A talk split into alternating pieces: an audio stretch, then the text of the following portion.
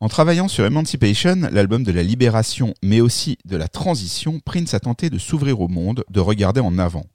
L'influence de sa compagne et la paternité ont probablement contribué à le faire sortir de sa bulle et quelque part de sa zone de confort, si on peut considérer que Prince puisse avoir une zone de confort.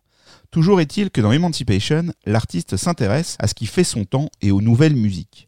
Prince semble nous dire qu'à l'avenir, plutôt que de rester dans l'introspection et centré sur sa propre musique, il se pourrait qu'il s'intéresse aux genres qui émergent en cette fin de siècle pour se les approprier et peut-être même les enrichir. Celui qui dans la BO de Batman nous disait avoir vu le futur nous en propose maintenant sa lecture. Emancipation, troisième partie, le futur. Voilà de quoi nous allons parler aujourd'hui. Je suis Raphaël Melki, fondateur de Shcopy.com. Vous écoutez Violet, le premier podcast francophone consacré à Prince et au Minneapolis Sound.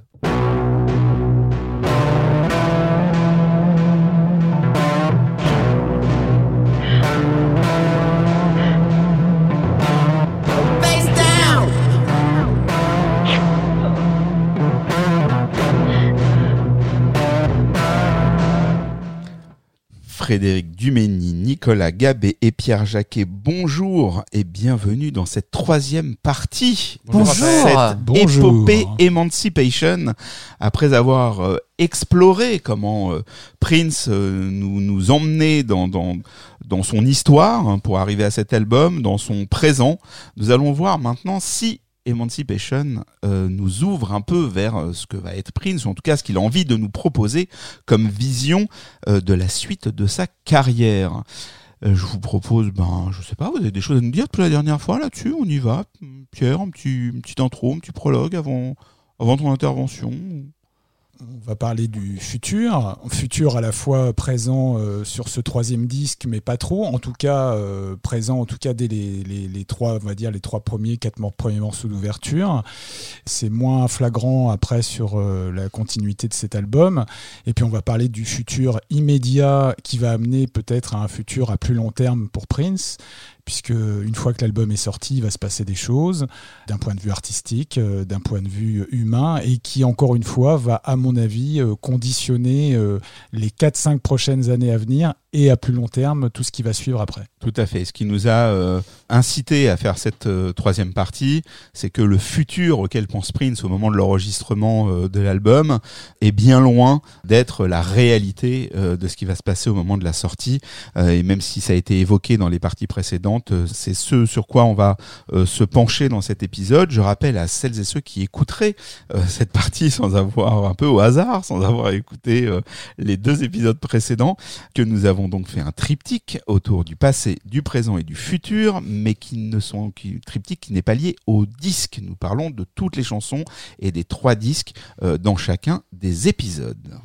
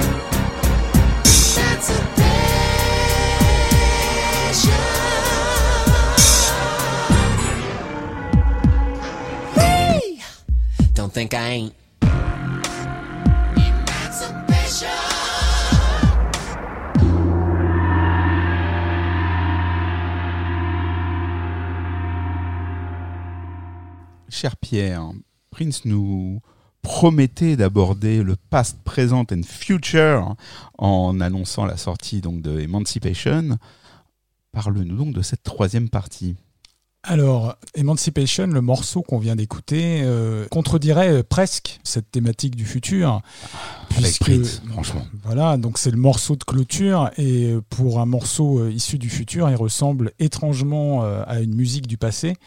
Ce slap de basse qu'on entend tout le long du morceau va par contre lui interpeller le futur puisque c'est ce morceau qu'on peut sans doute catalogué comme un hommage à un des héros de Prince qui est Larry Graham, euh, le bassiste de Sly and the Family Stone qui a bercé euh, le jeune Prince, eh bien euh, Prince va rencontrer euh, ce héros qui est, qui, est, qui, est, qui est pour lui Larry Graham à la suite d'Emancipation, mais on, on, y reviendra. Oh, on aura l'occasion d'en parler de Larry Graham. Voilà, on va y revenir un tout petit peu plus Je tard. vois mal comment on pourrait éviter ce sympathique personnage.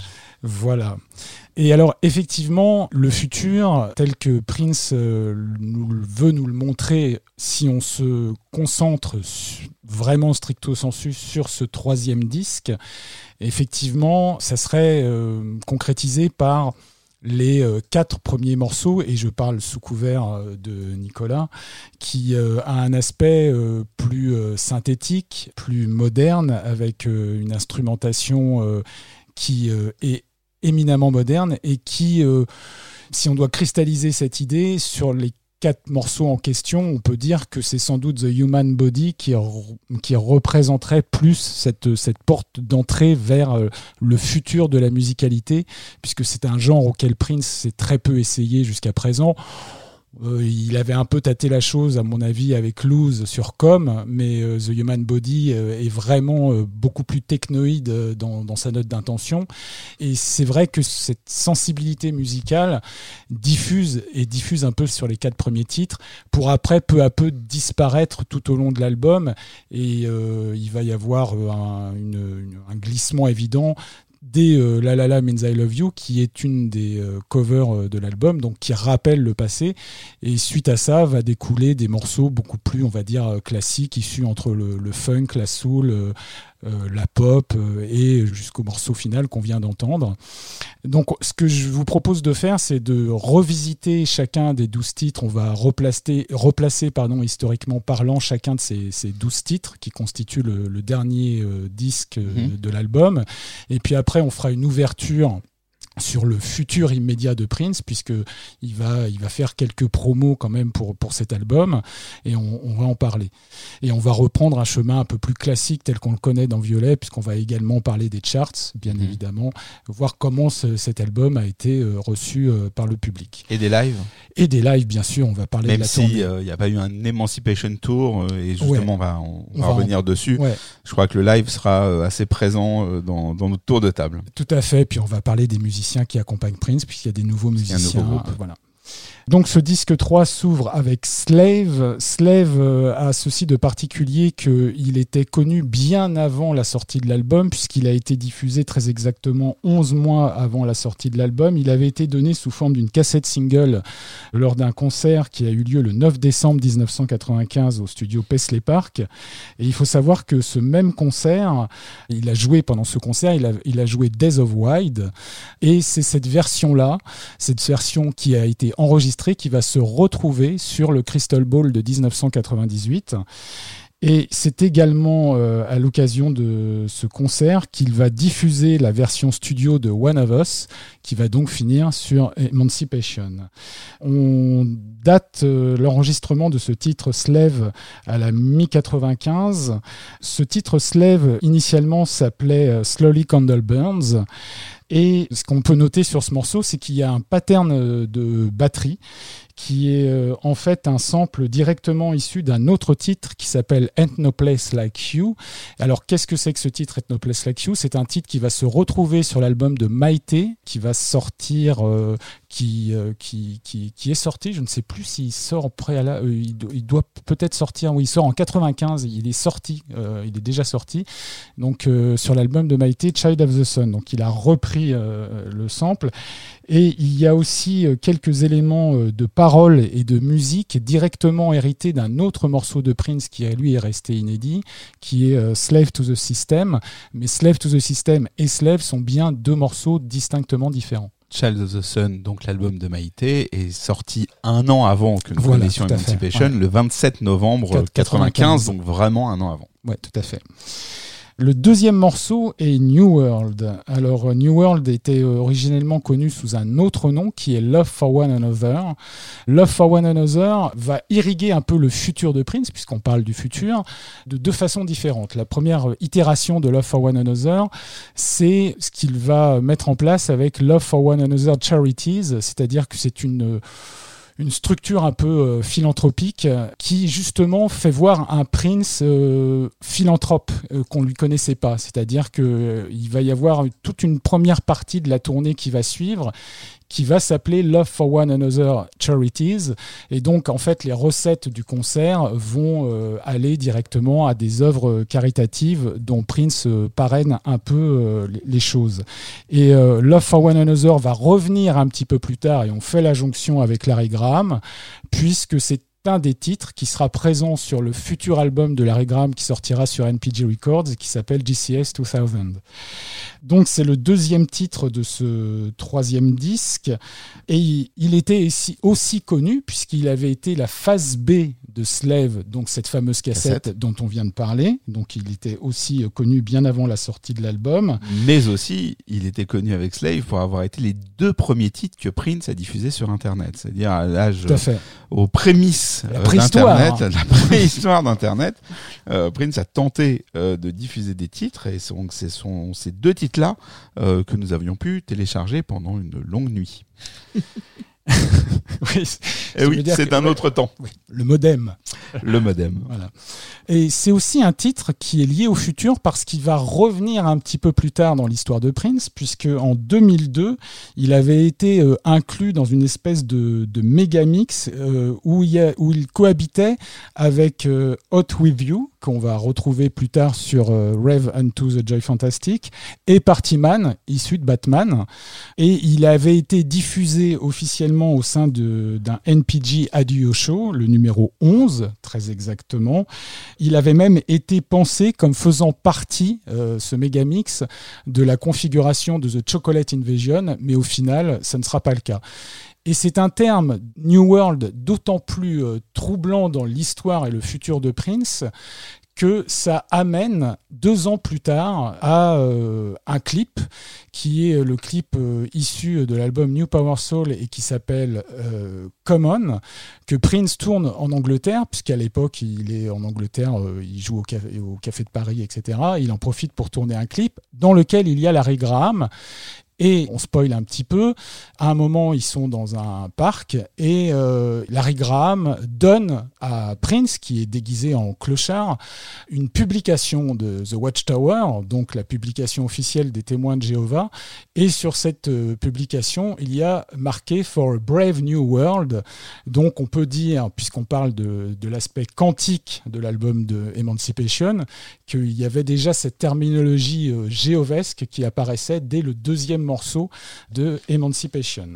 Oui, Le- mais c'est- on pourrait faire des heures sur ces deux titres parce que New World avait été euh, envisagé comme phase B, si on ça une phase B, de The Most Beautiful Girl in the World. Donc c'est dire s'il appartient au passé, au présent, au futur. Oui, Frédéric. Alors, si je peux me permettre, je veux bien euh, qu'on commence à parler de Larry Graham, mais le morceau New World fait euh, précisément référence à Brave New World de Aldous Huxley et pas forcément à la manière dont les Jéhovah l'entendent, puisque même les, les paroles de New World parlent de on fait plus la différence entre le garçon et les filles dans Brave New World. Euh, en effet, la, la conception se fait pas euh, de manière euh, physique. On, on a trouvé une pilule qui vous permet d'être heureux, on a trouvé une pilule qui vous permet de faire ça. Donc, à mon humble avis, Brave New World dans New World est une référence au Brave New World de Aldous Huxley pas forcément à celui du, du Watchtower encore. Oui, Mais d'accord. connaissant Prince, ça tombe bien. Oui, voilà. Enfin, je, je suis entièrement d'accord avec toi, mais c'était pour le rattacher à euh, l'histoire euh, personnelle euh, de Prince. J'ai bien compris. et voilà. Jacquet. Merci. C'était pour qu'on soit dans le thème. On essaye de tenir nos thématiques, euh, monsieur Dimeni. Euh, Je défendrai Larry Graham ici. Mais alors, Mais- alors, mais alors, mais c'est même pas la peine. C'est un non-sujet. Il n'y a pas d'attaque oui. de Larry Graham. À part- en tout cas, pas de ma part. part son chapeau. Monsieur Jacquet, il est sur sa. Bon, enfin, on, on digresse. Allons-y, allons-y, il est sur allons-y. sa ligne, mais Larry Excuse-moi, Graham excuse-moi, reste mais, Larry euh, Graham. Excuse-moi. Non, je moi, j'ai, rien du tout contre euh, Larry Graham. Euh, vivement, le- vivement, le musicien. euh, vivement Ah, voilà. l'épisode sur la ou la avec l'arrivée de Larry Graham. Vivement le New Power Pack. Je rajoute deux petites choses sur euh, New World. Ce qui est intéressant, c'est, que ça se retrouve donc sur un triple album. Euh, sur l'épisode précédent, on avait évoqué le, Crystal Ball, et il faut savoir que New World a été euh, inspiré par un tremblement de terre le, de Northridge qui a eu lieu à Los Angeles le 17 janvier euh, 1994. Et pourquoi on dit ça? Parce que si on se rappelle bien, lorsqu'on a fait les épisodes sur Crystal Ball, on avait évoqué le Prince qui avait vécu aussi un tremblement de terre à San Francisco qui en réaction avait écrit plusieurs titres euh, suite à ça, dont euh, Sign of the Times et The Cross. Et il faut également savoir que ce titre avait initialement été prévu par Prince pour figurer en phase B de The Most Beautiful Girl in the World. Et en fait, Warner a dit non, parce qu'il l'avait autorisé à sortir exceptionnellement euh, un titre euh, inédit, mais pas deux. Donc du coup, euh, New World a été expurgé de la phase B de The Most Beautiful Girl in the World comme il était initialement prévu. Et euh, il faut savoir que le morceau a été euh, diffusé par euh, un DJ qui s'appelle Brother Jules, qui satellisait à l'époque autour de Prince, puisqu'il est mis en scène par exemple sur Exodus. Et donc il avait été diffusé à Paisley Park en date du 25 novembre 95, avant d'être joué sur une station de radio bien connue de Minneapolis, qui est KMOJ. Voilà. Le troisième titre, donc on en a parlé tout à l'heure, c'est euh, The Human Body, qui a été enregistré visiblement euh, au tout début de l'année 96 et qui, euh, petite anecdote, n'a pas été enregistré à Paisley Park, mais au studio South Beach de Miami Beach. Il a été euh, l'ingénieur du son qui s'est occupé euh, de cet enregistrement est César Sogbé. Il fait partie de ces ingénieurs du son qui sont présents sur Emancipation, mais on sait de par la présence de ces ingénieurs du son qu'il a participé activement aux sessions de Chaos and Disorder, donc on peut supposer que The Human Body a été enregistré lors de ces sessions. Face Down est donc le quatrième titre euh, qui est présent sur ce troisième album. Il a été euh, un peu euh, connu euh, puisque deux mois et demi après euh, la sortie de, l'album, il y a une version live de Face Down qui a été inclus euh, comme étant le deuxième morceau de cette cassette dont on a parlé qui s'appelle NAOC, donc New York City. Et cinq mois après la sortie de l'album, Face Down a été également disponible, mais en, promo single uniquement. Et il avait, on le sait, été envisagé pour sortir vraiment dans le commerce par EMI. Et euh, les, les tracas d'EMI dont on a évoqué, euh, qu'on a évoqué euh, sur les précédents épisodes, n'ont pas pu euh, faire que cet album soit diffusé dans le commerce. T'en, t'en parleras sûrement, mais les versions show télé de Fade sont, sont dantesques. Oui, sur. YouTube, Ouais. c'est dantesque. Absolument. La La La Means I Love You, donc on l'a dit, est une des quatre reprises de, de l'album Emancipation. La La La Means I Love You est un titre qui a été euh, initialement euh, chanté par un groupe qui s'appelle les Delphonics et qui figurait euh, sur leur premier album qui est sorti en 1968, un, album éponyme puisque l'album s'appelle également La La La Means I Love You et il est donc le cinquième morceau de, ce, de, ce, de cet album. C'est un- une reprise qui a été enregistrée visiblement entre avril et mai 1995 et, chose importante, il, euh, il y a la, la présence euh, d'une chanteuse américaine de jazz et de rhythm and blues qui s'appelle Chante Moore. Euh, elle, euh, elle est présente sur les chœurs. Elle est également présente sur les chœurs de Journey to the Center of Your Heart qui n'a pas été gardé pour la configuration euh, finale d'Emancipation. Mais Journey to the Center of Your Heart va connaître quand même une histoire euh, après, puisqu'il va se retrouver sur l'album de Chaka Khan, Come to My House, qui va sortir en 1998.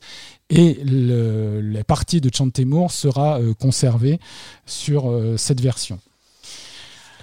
On passe à Style. Euh, Style euh, a été enregistré en mars 96 et ils mettent en scène un autre featuring puisqu'il s'agit de Scrub D. Scrub D euh, qu'on connaissait au préalable puisqu'on l'avait déjà entendu sur I Rock Therefore I Am sur Chaos and Disorder et qu'on le retrouve également sur le morceau Da Da Da d'Emancipation.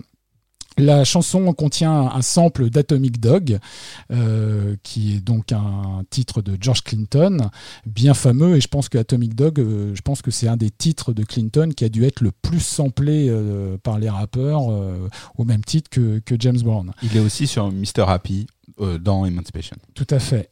Et donc, euh, on passe à Sleep Around. Sleep Around a été, lui, enregistré début 96, là aussi au, studio euh, South Beach euh, de Miami, avec ce fameux ingénieur dont on parlait tout à l'heure, euh, César Sogbe.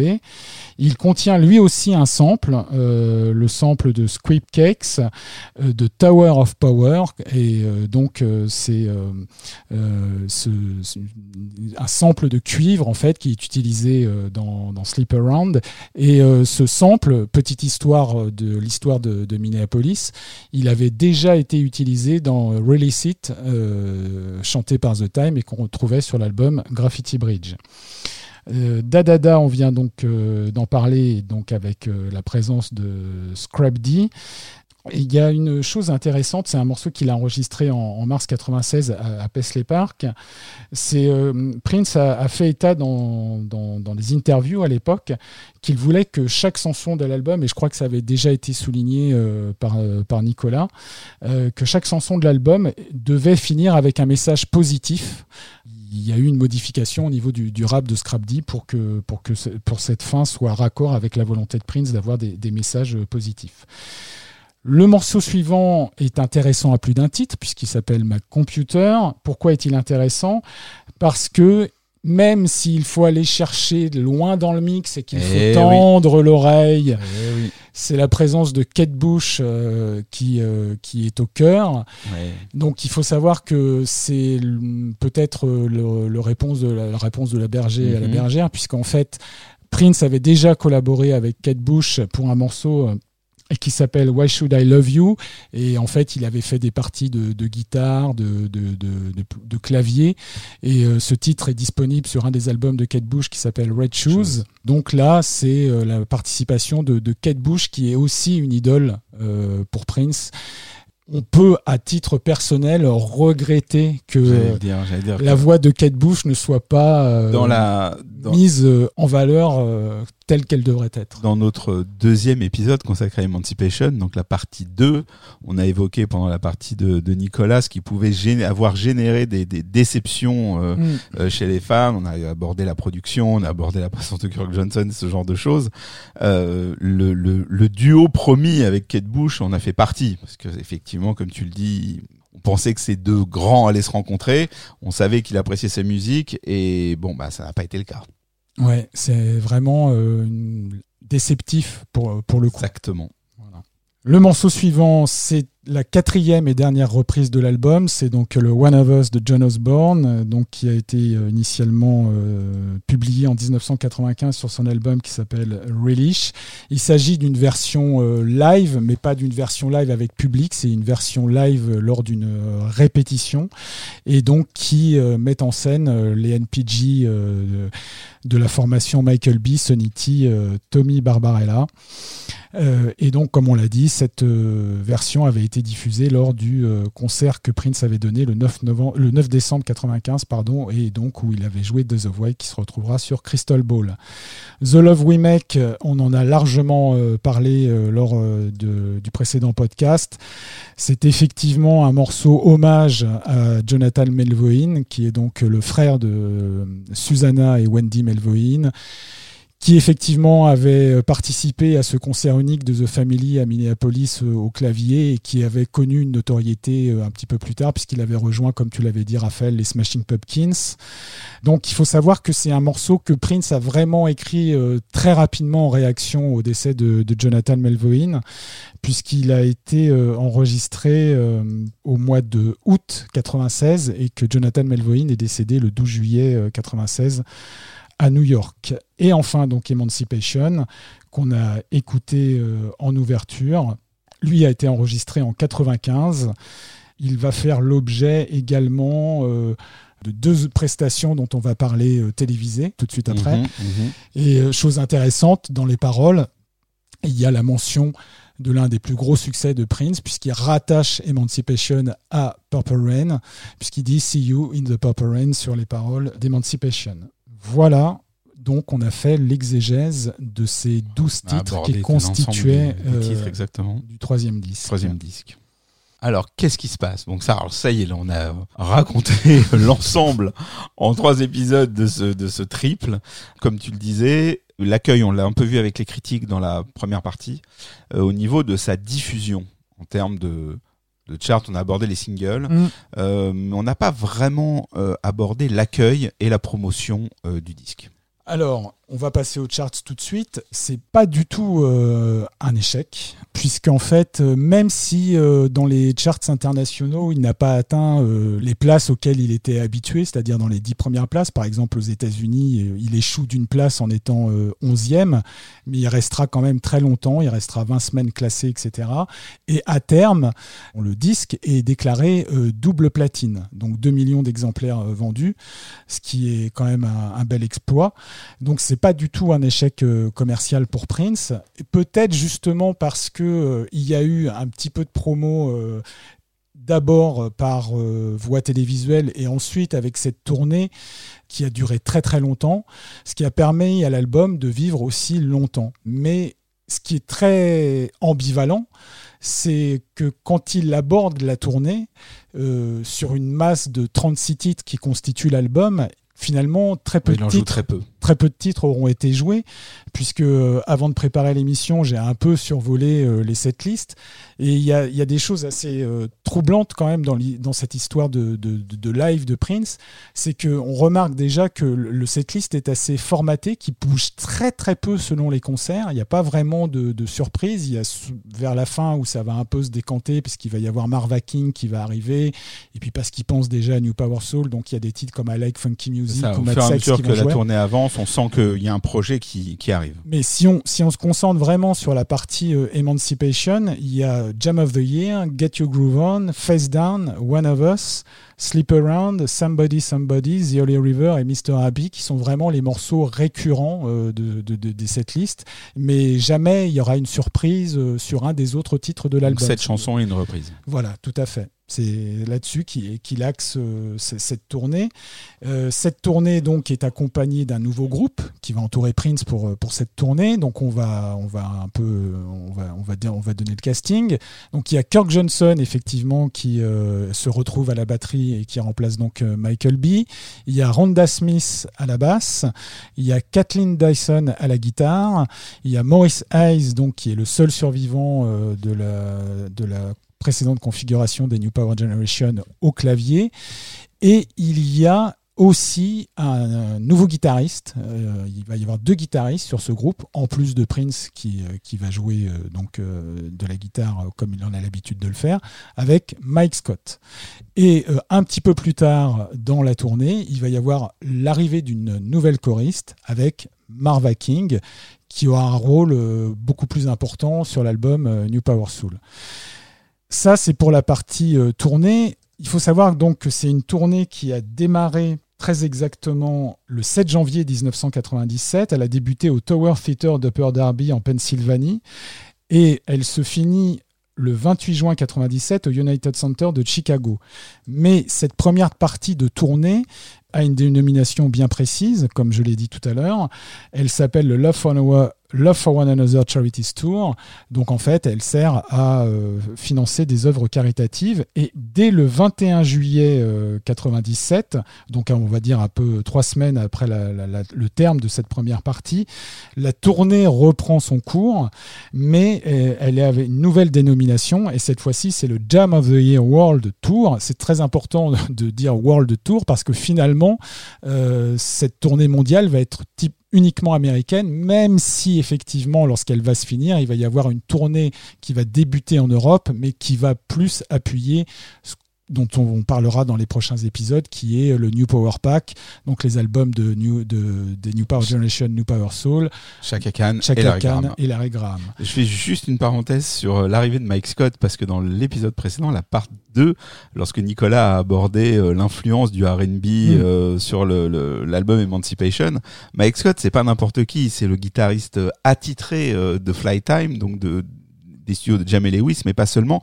Et il a participé à énormément d'albums R&B, Loki, The Dells, Janet Jackson euh, et, plein d'autres groupes. Donc il est complètement en lien avec cette musique euh, qu'on a abordée dans l'épisode précédent et que vous aviez un peu taquiné. Donc voilà, je voulais en repasser euh, une petite couche juste par plaisir personnel. New Edition, j'oubliais bien sûr, Solo. Enfin bon, je- la liste des groupes euh, avec lesquels a joué euh, Mike Scott est colossale il termine, enfin, il poursuivra sa carrière avec Justin Timberlake. Donc voilà, on est de- au niveau de cette musique, c'est quelqu'un qui est euh, très impliqué. Mary J. Blige aussi, j'oubliais. Bon, bref, j'arrête là. J'ai une question, Pierre. Quand la, quand la tournée change de nom euh, au mois de juillet, Ouais.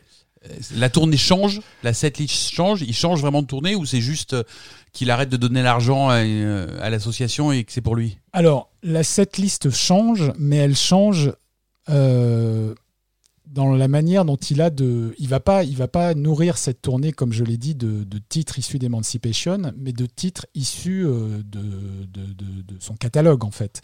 Donc, ça va être des titres plus anciens.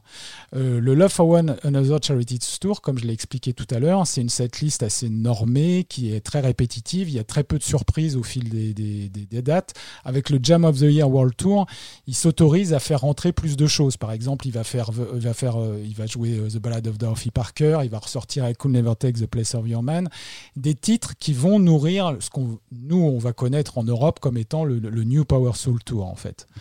Voilà.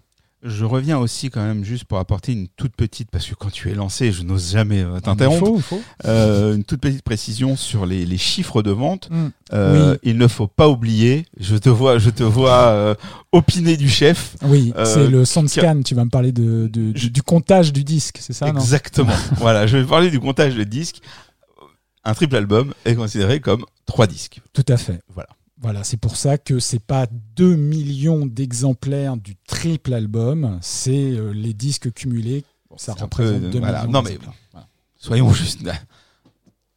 Donc ça veut dire qu'il en a vendu 666 666 exemplaires. Génial. C'est L'album maudit, hein, Ouais, jusqu'au bout. Ouais, c'est ça. Ah, la tenue comptable de la musique. Nous sommes précis.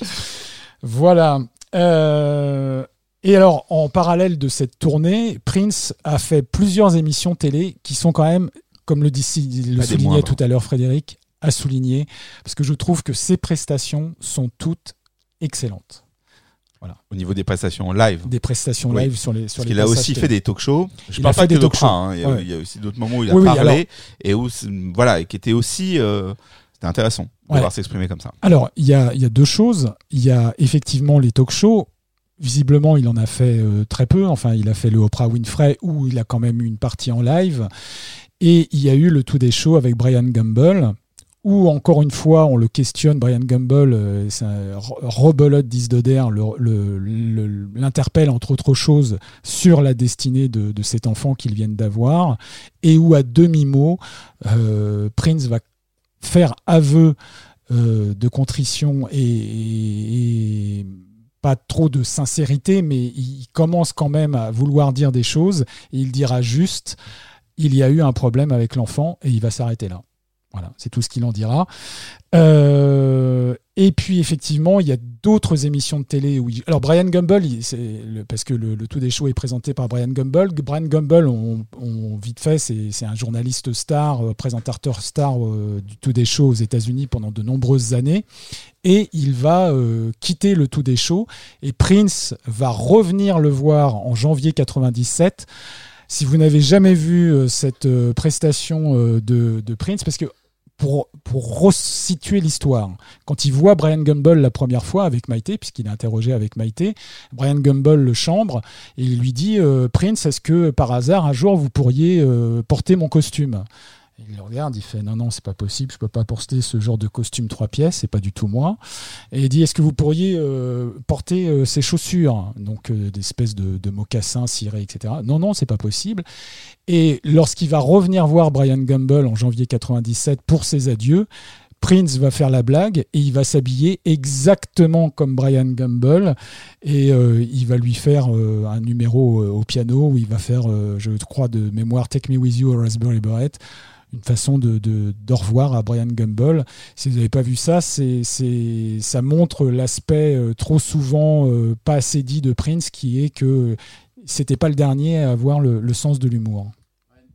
Brian Gumbel qui est assez euh, important dans la suite parce que donc Brian Gumbel est un présentateur noir américain très très très impliqué dans la cause des noirs américains aux États-Unis jusqu'à enfin, il l'est toujours qui présente des shows euh, qui sont très activistes et qui reste assez proche de Prince pendant euh, les, les 20 années qui suivent, enfin, presque 20 années qui suivent, et qui est assez important dans justement l'évolution de Prince sur ces sujets-là. Parce que même jusqu'à Baltimore, euh, Mm. Gumbel n'est pas Oui. pour rien dans, euh, dans ce morceau et fait appel à Prince à ce moment-là. Donc ça reste, c'est un des personnages qui sont importants dans le, la manière dont la pensée de Prince se développe sur les années qui suivent. Et puis il y a une vraie amitié entre Gumbel et, et- et Prince.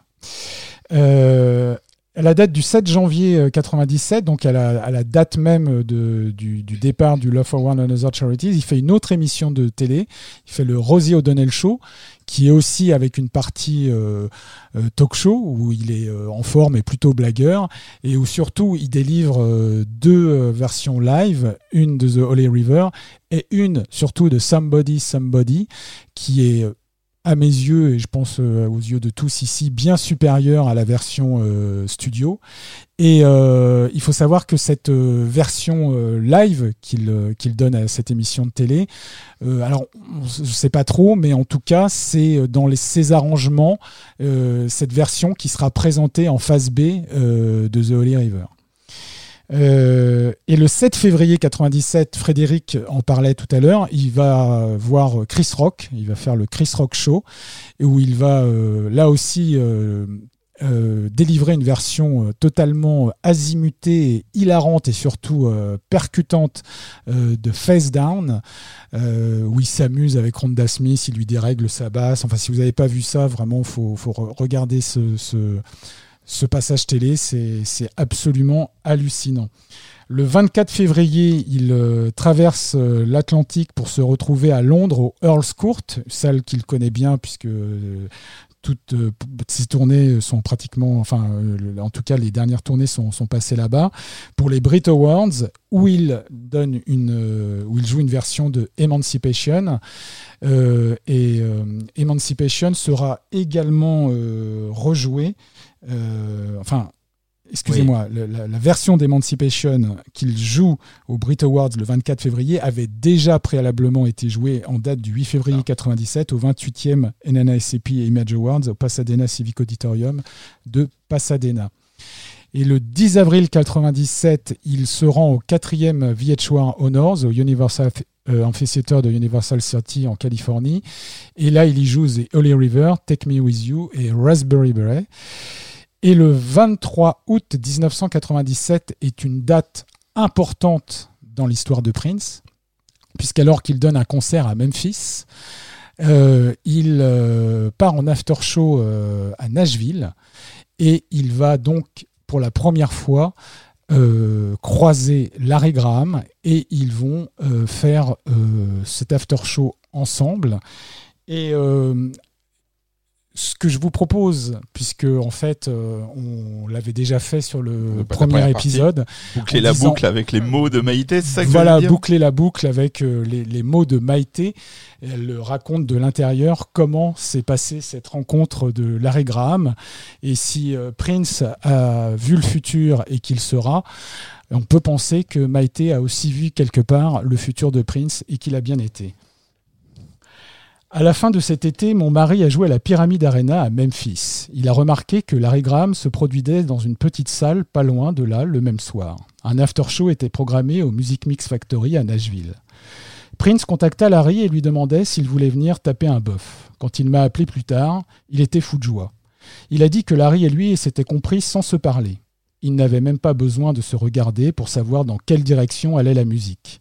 Le répertoire de Larry, fait de soul et de funk psychédélique, était féerique. Il avait joué avec Sly and the Family Stone et il avait développé son propre style particulier, thumping and plucking, cogné et pincé, qui consistait à produire des percussions sur des cordes pour créer un son totalement différent. Mais la connexion que mon mari ressentait avec Larry n'était pas seulement musicale, elle était aussi spirituelle. La foi de cet homme est si solide, disait-il. Il n'y a pas de place pour les doutes ou les peurs. J'étais contente pour lui. Je pensais que son amitié aurait une influence positive et salutaire. Il m'a dit que Larry aimait la vie de famille et se révélait un musicien brillant. Il avait signé quelques hits de rhythm blues qui avaient intégré le top 10 du Billboard dans les années 80. Après cela, son aventure dans l'industrie musicale avait été encore plus singulière que celle de mon mari.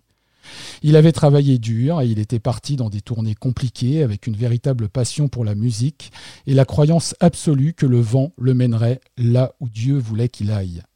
Quand Larry et sa femme Tina sont venus au Minnesota pour passer du temps avec nous, j'ai été impressionné par leur fille et les liens puissants qui les unissaient de façon évidente en tant que famille. Tina était un vrai personnage avec un rire expressif et la grâce d'une femme d'église. Larry avait des yeux doux et un sourire large qui soulignait sa décontraction totale. Il était absolument fou d'amour pour sa compagne, ce que je trouvais charmant. La seule chose qui m'a mise un peu mal à l'aise, c'est que Larry se lançait parfois dans de longs sermons sur euh, je ne sais même pas. Je ne peux même pas vous dire de quoi il était question. Ses enseignements interminables ne ressemblaient à rien de ce que j'avais connu par le passé en matière de christianisme. Plus j'en entendais au sujet des témoins de Jéhovah, de la tour de garde, d'Armageddon et des origines païennes des anniversaires et de Noël, moins cela me plaisait. Il y avait très peu de place pour la célébration et encore moins pour le, pour le doute. Je respectais le système de croyance d'autres personnes, ce n'était pas un problème pour moi, mais je ne ressentais pas cette onde chez eux, le sentiment que tout le monde finit par trouver chaussure à son pied. Cela ne le faisait tout simplement pas avec moi. Alors, ça illustre plusieurs choses. Euh, déjà que Maïté a ressenti euh, d'une façon très particulière l'arrivée de Larry Graham euh, dans l'entourage de Prince. On, en reparlera, je pense, dans New Power Soul avec euh, l'émission qu'ils ont fait tous ensemble avec Sinbad à la télévision américaine et qui est aussi racontée dans le livre de Maïté où elle se sentait absolument très très mal de, de ce que de ce qu'elle était en train de vivre. Et, euh, et il faut savoir aussi que la rencontre avec Larry Graham, pour moi, euh, marque à la fois la fin d'un cycle et le début d'un autre. Et si on doit résumer et si on doit euh, essayer de, de, de, trouver une continuité entre le passage d'Emancipation et l'après-Emancipation, c'est ça pour moi. Avec Emancipation, Prince choisit la mère. Il choisit euh, et Emancipation, c'est la maternité. Donc il choisit la femme, il choisit Maïté en fait. Et on l'a dit au- tout au long de- des épisodes de Violet, il y a euh, au, sein de l'histoire même de Prince la relation que Prince a avec sa mère et avec son père. Sa dichotomie, ses, ses alter ego, tout ça, c'est nourri de ça en fait. C'est qu'il a toujours été euh, euh, écartelé entre la mère et le père. Et pour moi, avec Emancipation, il a choisi consciemment l'aspect maternel, la femme, et après ce qui est arrivé, le décès de l'enfant, euh, le fait que Prince s'est retrouvé en questionnement et que la rencontre avec Larry Graham l'a aidé à résoudre ce qu'il avait traversé, pour moi, il y a un glissement vers le père et euh, qui dont le point d'orgue sera un autre album important pour Prince, qui est The Rainbow Children, où avec euh, cette approche euh, masculine, quelque part, il renoue avec euh, des aspects les plus rigoristes de son propre père.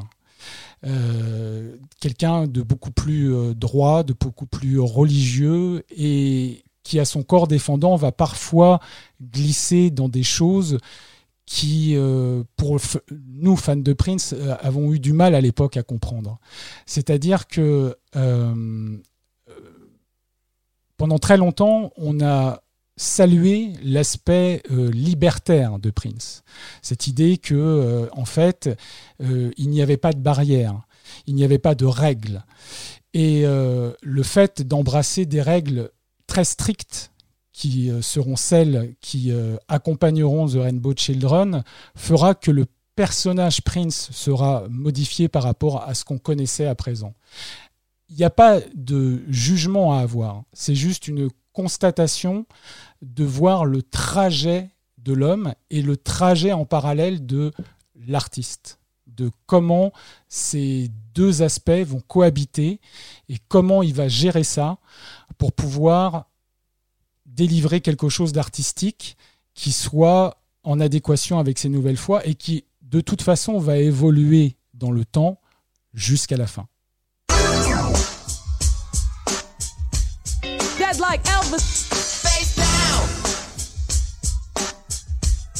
Dead like Elvis. Face down. Dead like Elvis. Face down. Dead like Elvis. New York. Face down. What we like to do right now? Dead like Elvis. Face down.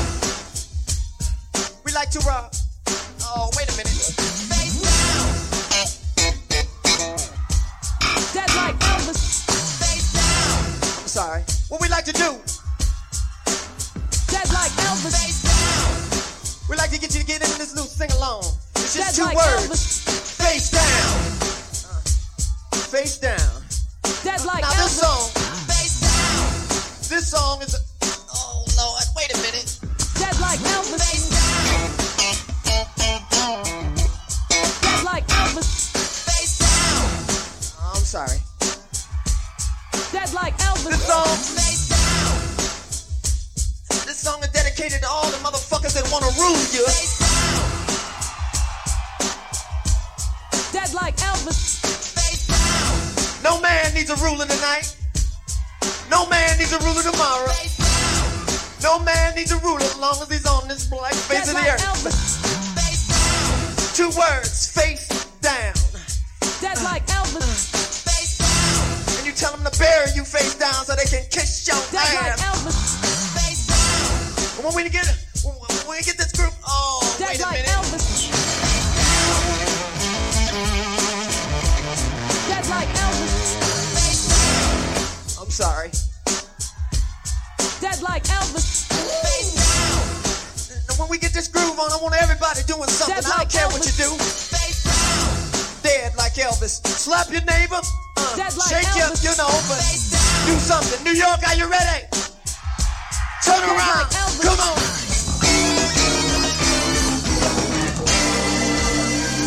Do it. Dead like Elvis. Face down. Dead like Elvis. Somebody once told him that he would take Prince to the singer. Ain't that a bitch? Thinking all along that he want to be rich. Never respected the root of all evil, and he still don't to this day. Bury me face down, let the motherfuckers kiss our ass. Okay? Face down. Dead like Elvis. Face down. Dead like Elvis. Him they wanted to sing a song about a black child going buck wild, and they just laughed in his face. Talk to your lawyer, but you got no case. What you need to do is keep your place. Next time you pull a card, it better be an ace, motherfucker. You can lay Face down. Yeah. One, two. This on.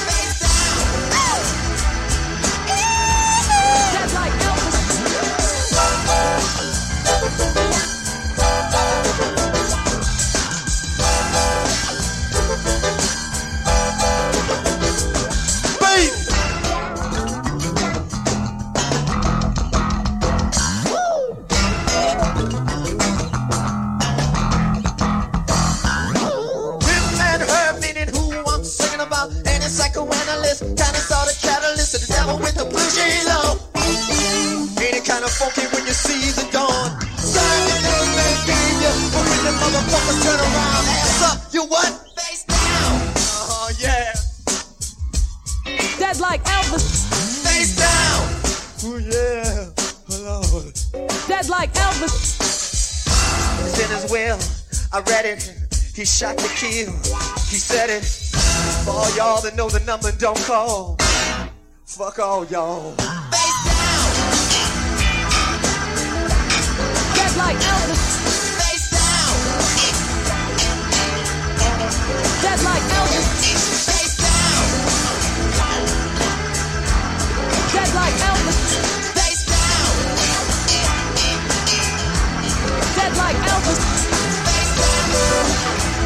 Down.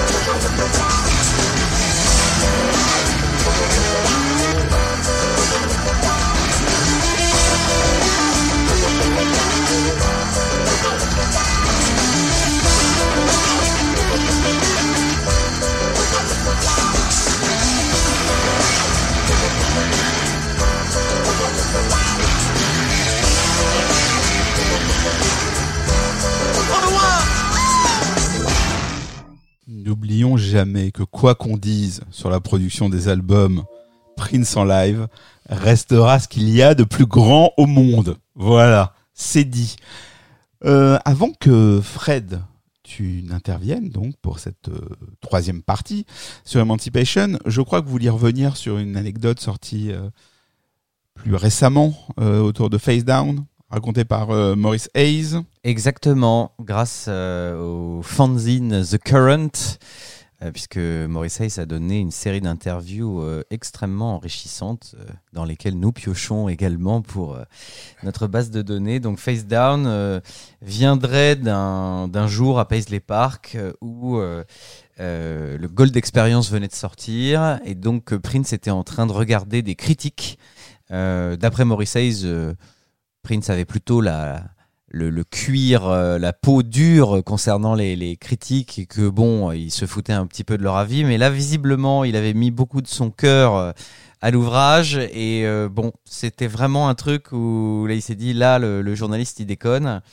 Et, et en gros, t'as as Maurice Hayes, je pourrais pas le faire parce que c'est vraiment une scène euh, très comique, mais Maurice Hayes euh, a commencé à prendre un accent euh, un peu ghetto, un peu comique, et il aurait dit ces mots face down en parlant aux critiques. Euh, Prince était mort de rire et euh, voilà, il est parti de son bureau et le lendemain, 24 heures plus tard, donc euh, Prince dit à Maurice viens dans mon bureau, j'ai un truc à te faire écouter et il y avait la chanson Face Down qui était toute faite. Et il en avait fait quelque chose et Maurice Hayes été fasciné par cette capacité de Prince à absorber tout et, et à ce que tout devienne source d'inspiration. Très vite en plus. Oui, très vite, voilà. Bah, C'était sorti, sorti de son système comme ça. T'entends un mot, t'as ça qui te sort du- de la tête, c'est pas mal. C'est pas mal. Elle dépouille hein, cette version. on, on est bien d'accord. Mmh, T'as vu, ouais. Ouais, c'est marrant parce que dans la partie 2, on parlait de Prince au présent, le Prince papa, le Prince sentimental, etc. Et ben là, finalement, le Prince au futur, euh, pff, Ce qui est rigolo dans cette version, c'est que c'est toi, Rafi, qui disait euh, un peu plus tôt l'accueil des fans de Emancipation, ou c'est Pierre, mais on attendait, on connaissait le, le Prince Wild, il allait enfin être libre. En fait, c'est exactement, Exactement, ça. bien sûr. On attendait exactement ça dans, dans Emancipation. On attendait qu'il y aille à fond, et il, y- il y est allé à fond, mais après, en version, euh, dans les versions live, le, le- produit. euh, le produit disque était beaucoup plus polissé et c'est un morceau où il, j'y reviendrai- un peu, mais où il, il s'adresse euh, très largement aux maisons de disques dans Face Down. Il fait même une allusion au fait qu'ils l'ont empêché de sortir Days of Wild, des trucs comme ça. Enfin, ce, Ouais, sont les, ce sont les derniers fucks de Prince. Ce sont probablement Historiquement parlant. Ah oui, c'est vrai. Bah, Oui, c'est vrai parce que c'est rigolo parce que quand le, hein. le public reprend euh, in the motherfucking In the house, mo- à Canal motherfucking Plus, house, in il motherfucking face, et quand à Canal Plus le C'est public reprend, Ouais. ça il fait non non non non non non. non, non. in this ça. fucking house. Et d'ailleurs, Fred, est-ce qu'il y a beaucoup de, de vulgarité dans Emancipation? Non, assez peu. Il y en a dans les, euh, il y en a dans les chansons où il fait le gangsta. Mais euh, sinon, non. Donc en proportion, il y en a beaucoup moins Oh, que bah, sur il- Gold il- Experience. ouais, il s'est calmé quand même. ouais, ouais. Mais il n'empêche que l'album a eu un beau euh, Bien sûr. explicit lyrics parental advisory. J'espère bien. On y va? Bah, nous sommes, euh, alors là, tu- tous nos regards Bon, sont, bah écoute, sont- euh, alors on y sont va. sur toi. Alors dans les euh, dans les dans les épisodes précédents, Tout à fait, euh, previously on Violet, euh, on a parlé euh, en gros de l'inspiration ésotérique globale. On a parlé de euh, de la manière dont Prince prend encore une fois l'amour euh, dans son acception physique et euh, sentimentale comme euh, la voie d'accès au divin, et comment il nous a encore développé ça, et qu'il le vivait, donc c'est plus incarné encore que les, les fois précédentes. Le thème quand même le plus évident d'Emancipation, avec euh, donc le thème de l'émancipation, avec euh, Slave marqué sur euh, sur la- l'ajout depuis des années et, euh, et là encore en photo, avec cette magnifique euh, photo de de deux points euh, et d'une chaîne éclatée comme ça, nous parle quand même de l'émancipation de l'artiste, de sa maison de disques, puisque c'est son album qui est censé incarner la liberté totale et où enfin faire ce qu'il veut faire, le promouvoir comme il veut, le jouer comme il veut. Euh, donc c'est quand même euh, un thème euh, dominant dans l'album, dans une lecture très directe. Il y a assez peu de, morceaux où c'est suggéré, quoique, de la libération artistique, d'un sujet donc qu'il occupe depuis un bout de temps dans ses chansons. Et en parallèle, en, en seconde lecture ou en filigrane, également de euh, des sujets politico-sociaux qui traitent depuis un bout de temps et, euh, et un peu de la cause noire. Emancipation est aussi euh, un, un accès plus direct, à, enfin une, référence plus directe euh, à l'esclavage, euh, j'allais dire le vrai, mais en tout cas le, le modèle euh, qu'il utilise pour dire qu'il est esclave de sa maison de disque. Donc voilà, il y a, y a un, un gros un gros texte sur euh, l'émancipation des forces euh, qui oppressent. Ouais, J'ai oublié juste de dire, une- donner une information. Lorsque l'album est sorti le, le 19 novembre, cette date n'est pas choisie par hasard puisque ça correspond à l'abolition de l'esclavage aux États-Unis. Et bien voilà. Précision très importante. En effet. Merci, Il était temps qu'elle arrive. On est à la fin de la troisième émission. Euh. Ça, ça, pour pour euh, pour nous lire les, les trucs de Ouais, Maïté, il y a du monde. Hein, bah alors, nous, dès qu'on fait un peu faire dans la rétention euh, d'informations. euh. alors là, merci bien quoi. Heureusement que Je j'arrive avec ça. Prince, Hein. je suis comme Prince. deux- Imagine si nous avions préparé l'émission. Oh, bah alors là, je, suis, je suis comme Prince. J'ai deux, j'ai deux, j'ai deux côtés qui cohabitent. Le Ouais, côté vrai, people et le côté historique. eh, là, voilà. Bah, faut parler Vas-y, maintenant. bah, hein. Ah bah là, Faut que je reparte. c'est. la- Alors je repars. Euh, l'histoire, enfin l'histoire. Euh, le monde dans lequel on vit, gros sujet pour Prince, l'artiste, sa liberté et l'expression de sa liberté, euh, avec comme euh, comme sur l'autre sujet et à peu près de manière cohérente un past, present, future ou en tout cas un, euh, situation. Qu'est-ce qu'on fait et qu'est-ce qu'on aimerait bien que ça devienne commence l'album avec Jam of the Year, hein, qui est très clairement euh, un, un des morceaux euh, classiques de Prince. On va leur montrer qui c'est Raoul. Donc c'est dans la lignée d'un Daddy Pop. C'est voilà, c'est ces ces histoires là de euh, les gars, ça démarre. Ce que vous entendez là, c'est le Jam of the Year. Je pense que Year pour lui, c'est parce que ça sonne bien, mais en tout cas, c'est le son du moment. Et là, les choses sérieuses commencent, on va dire. Voilà. Euh, pas grand chose dans le dans le détail des paroles de cette chanson qui sont quand même très minimalistes à part le fait qu'il nous présente Maïté comme euh, comme je l'ai dit euh, la dernière fois. Mais euh, this is the joy we've, we've been waiting all for night for all night pardon. Donc voilà c'est la musique qu'on qu'on a attendue à toute la nuit la nuit étant ce qu'il y a avant l'aube puisque euh, Emancipation c'est c'est the dawn. Pour lui c'est l'aube c'est le moment où la nuit euh, la nuit disparaît. Donc, euh, liberté complète, euh, sortie de l'obscurité, qui est euh, également, qui est l'oppression des maisons de disques finalement, et puis l'oppression de des, des gens affaiblis dans la société, on va dire d'une manière plus générale. Je vous avais dit que la chanson Right Back Here in My Arms pouvait être lue comme J'attends mon amour que tu reviennes dans mes bras, mais ça peut être aussi J'attends le public que vous reveniez vers moi. Euh, il y a eu quelques, hum, quelques appels à ça. Dans, cette interview, euh, euh, quatre ans avant, où il disait qu'il ne sortirait rien tant qu'il ne serait pas libre et que euh, la journaliste lui demandait mais est-ce que les gens vont vous attendre? Il répond ceux qui s'intéressent, care about us, donc c'est pas seulement s'intéressent à nous, mais en tout cas pour qui on est important, attendront parce qu'il faudra bien. Et là, on, on est beaucoup, beaucoup là-dessus. La partie de, de lyrics Don't want you to write me no letters. J'ai pas besoin que vous m'écriviez des lettres. Don't want you to calling my farm. Je veux pas que vous appeliez ma ferme. En gros, je veux pas que vous appeliez Paisley Park pour voir ce qui s'y passe. I just want you right back here in my arms. Je veux juste que vous reveniez ici, euh, dans mes bras. Euh, and, uh, and checking for the sweet talk baby. C'est pas la peine de me dire que ce que je fais c'est bien. Revenez. En gros, revenez, achetez des billets de concert, venez me voir, achetez mon disque. Parce qu'il faut me soutenir maintenant. Donc c'est un peu un appel au soutien. Il le dit même dans une euh, dans le premier concert qu'il fait euh, sur le Love for One euh, Love for One Another Tour. Il finit en disant euh, euh, aidez-nous. Donc il dit à son public euh, on a besoin de vous. C'est c'est le sens de ce Right Back Here in My Arms dans dans ce contexte. On enchaîne sur un autre morceau euh, dans lequel il, il affirme sa, sa puissance, qui est We Gets Up, où là, euh, pendant tout le morceau, il assène que euh, sont là, ils sont debout, euh, ils vont faire des choses euh, différentes. euh, euh, la, la création, elle est là, la, créati- la créativité est, est avec lui. Là, c'est encore un vrai une chanson de, de motivation et pour convaincre que, que, que- que- revient, qu'il revient aux affaires.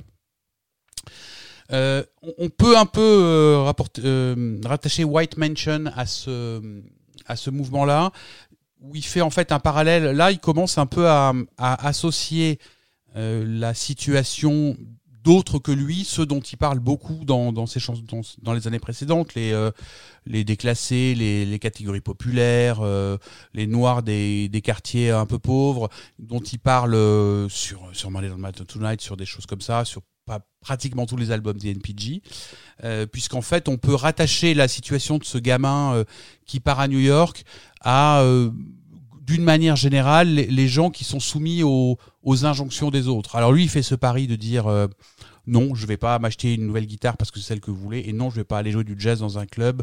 Je vais faire mon vrai truc et je vais rentrer chez moi. Il y a cet appel à la, au fait de, de, de se prendre en charge, euh, puisque dès le début en fait de sa carrière, il il dit ça, et là c'est vraiment ce qu'il fait, et on sait que c'est ce qu'il fait avec Emancipation finalement, parce qu'il prend, prend quand même un risque important. Euh, Paisley Park, j'imagine que quand il paye la facture d'électricité, ça doit quand même pas être euh, un, un truc à deux chiffres. Et euh, tout, son train de vie lui coûte de l'argent. Il, il, il fait vivre beaucoup de gens et il prend un gros risque. Il reprend le risque de la liberté. C'est presque un aussi gros risque que quand il avait 18 ans, il dit non à une maison de disques qui veut bien le signer parce qu'il n'a pas le droit de tout décider. Et euh, il y a ça. Et, la chanson euh, White Mansion affirme ça comme une, euh, comme une vraie valeur. Cette chanson s'articule assez euh, finement avec euh, Email. On a entendu Email, il me semble. Hein, euh, là, au dernier en, épisode. en clôture du- Ouais. de l'épisode précédent. Euh, Email est un, une chanson sur le, la société qui, en, en insistant sur des choses physiques, sur l'incarnation, fait perdre le spirituel et dépossesse les gens de leur, euh, de leur esprit, de leur âme. C'est une chanson là-dessus, c'est une chanson sur la manière dont la société vous broie et comment le capitalisme nous, euh, nous soumet à des, euh, à des nouveaux dieux qui sont des dieux très euh, qui sont des dieux mauvais. Hein. C'est vraiment une chanson sur l'industrialisation, c'est euh, sur le fait qu'on n'est que des numéros, euh, qu'on devient interchangeable, euh, etc., etc. À travers euh, euh, on dirait maintenant euh, digitalisation de la société, mais c'est une préfiguration de de ce que Internet, plusieurs fois euh, www.email.com, dont euh, voilà, dont on, dont l'industrialisation numérique est en train de bouffer l'âme des gens. Euh, c'est cohérent avec ce qu'il dit. C'est à cette époque-là qu'il dit. C'est au Webby Awards, je crois. C'est plus tard les Webby Awards, mais où il dit, euh, il gagne un, un award pour le meilleur site web musical. Euh, payé par l'industrie du web, sponsorisé par Yahoo, donc il est là au milieu de tous ces gens de la Silicon Valley pour qui l'informatique c'est super. Et son seul speech, c'est de dire euh, Use the computer, don't let the computer use you. Utilisez le computer, l'ordinateur, mais ne laissez pas l'ordinateur vous utiliser. C'est le thème de ce de email euh, en grande en grande partie la prédation du, capitalisme, on va dire, à travers le euh, à travers l'ordinateur. Il y a aussi une deuxième partie dans la chanson qui traite beaucoup de la manière dont les, le, corps des femmes est utilisé. C'est-à-dire, au départ, c'est euh, le corps de l'être humain qui est la seule valeur qu'il a, on le déshumanise, et puis après, il y a un, un- un accent qui est mis sur le fait que le corps de la femme est utilisé par toute la société comme un, euh, comme un défouloir, le sexe sans amour, euh, etc., etc. Donc c'est euh, c'est une chanson revendicatrice sur ce, sur ce sujet-là. Euh, et bizarrement, c'est une chanson qui ne porte pas de solution. C'est la seule dans l'album qui pose un. Il a un problème avec ça. Euh, concrètement, il a un problème. Et son, sa grille de lecture habituelle, qui est de dire soyez libre, faites ce que vous voulez, le sexe c'est bien si c'est dans un certain sens, et la libération euh, est la clé, a pas l'air de fonctionner pour ce, pour ce sujet-là.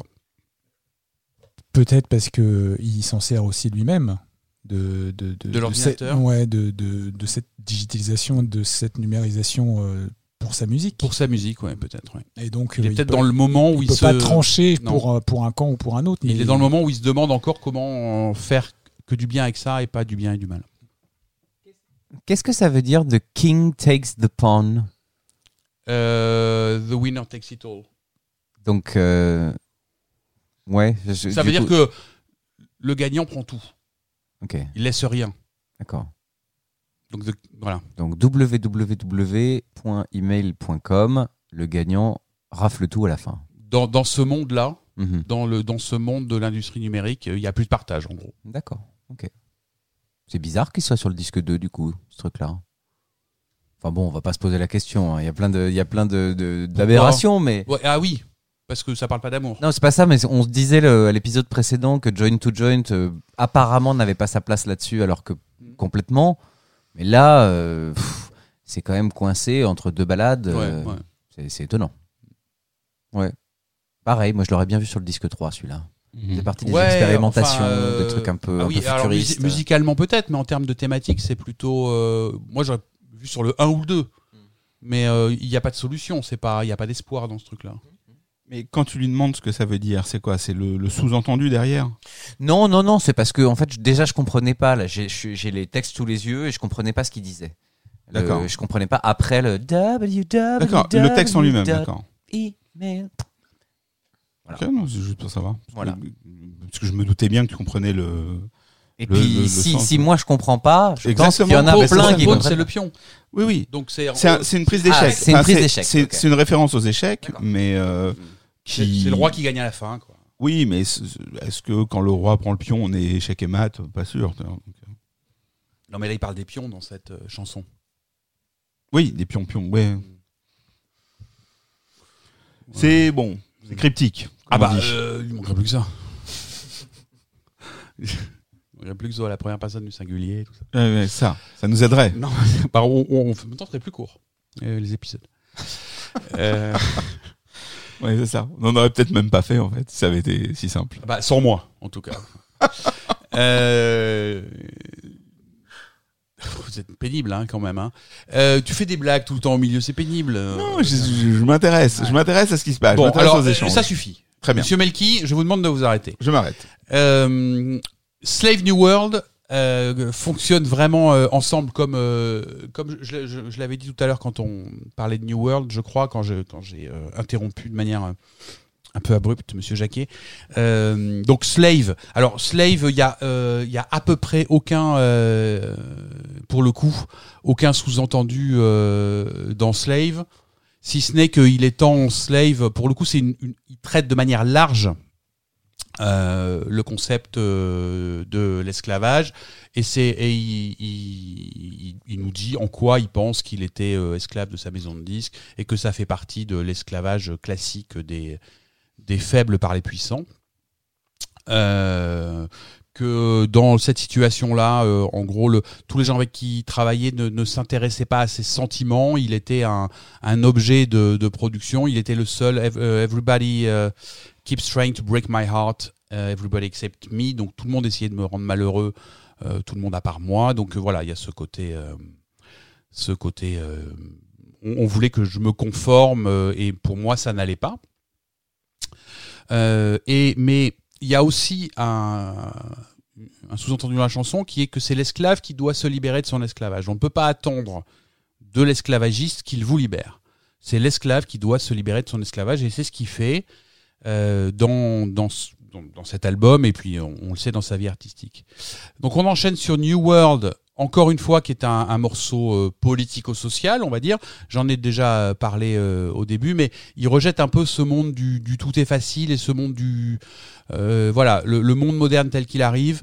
Euh, avec, euh, je- j'en ai parlé où il parle euh, des pilules qui rendent les choses euh, toujours beaucoup plus simples. C'est pas ce qu'il cherche. Il fait une référence à Brave New World de, donc de Huxley, de Slade dans les paroles. Et alors il y a un truc qui va qui va peut-être plaire à des gens ici, mais il y a un bout de la chanson qui dit When you try to find some isolation, quand tu cherches quand tu cherches à trouver un peu d'isolation, un peu de, pardon, un peu d'isolement, mais en gros un peu de vie privée. But the tracker you got from vaccination keeps you playing. Donc, mais le tracker que tu as reçu quand on t'a vacciné continue à te faire exister. Donc, 1996. 1996. Voilà. J'irai pas plus loin. Quel visionnaire. Ouais, exactement. Euh, comme quoi, le- les complotistes finalement euh, ont tout. On pas attendu Internet. Non, mais surtout dans- ont, ont des, des, des sujets récurrents et euh, quelquefois ça passe.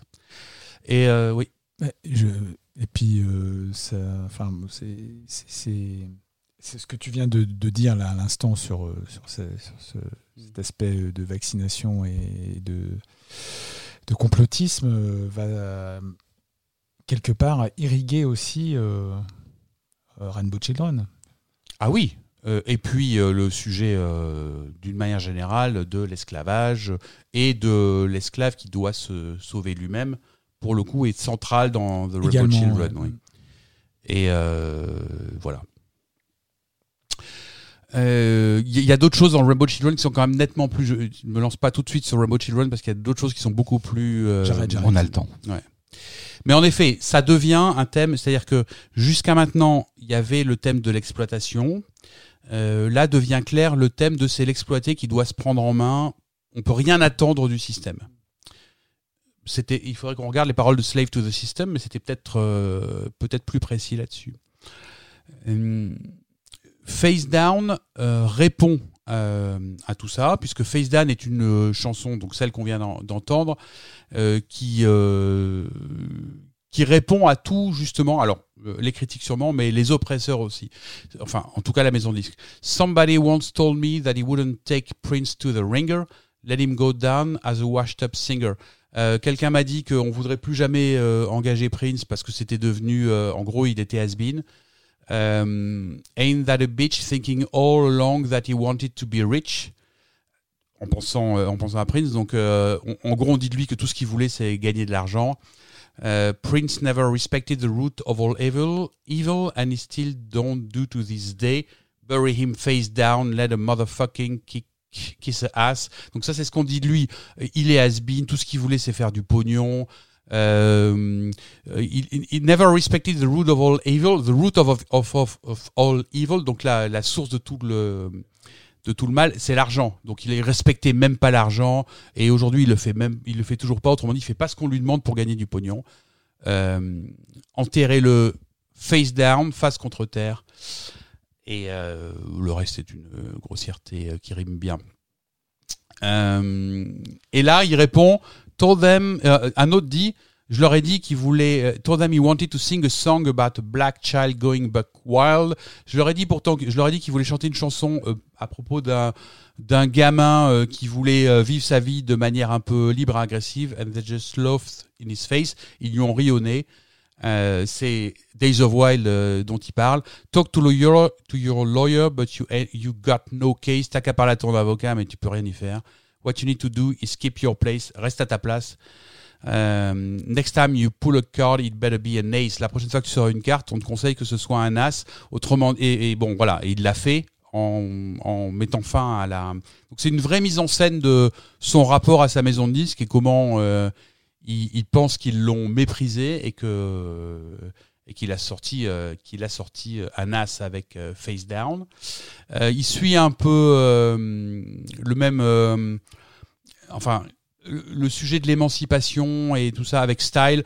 Donc Style, c'est une chanson assez joyeuse, je trouve, musicalement, où- où il dit aux gens de, que le style, c'est pas juste ce à quoi on ressemble, mais c'est l'intégralité de comment on se comporte et comment euh, on envoie chier tout le monde et on fait ce qu'on veut.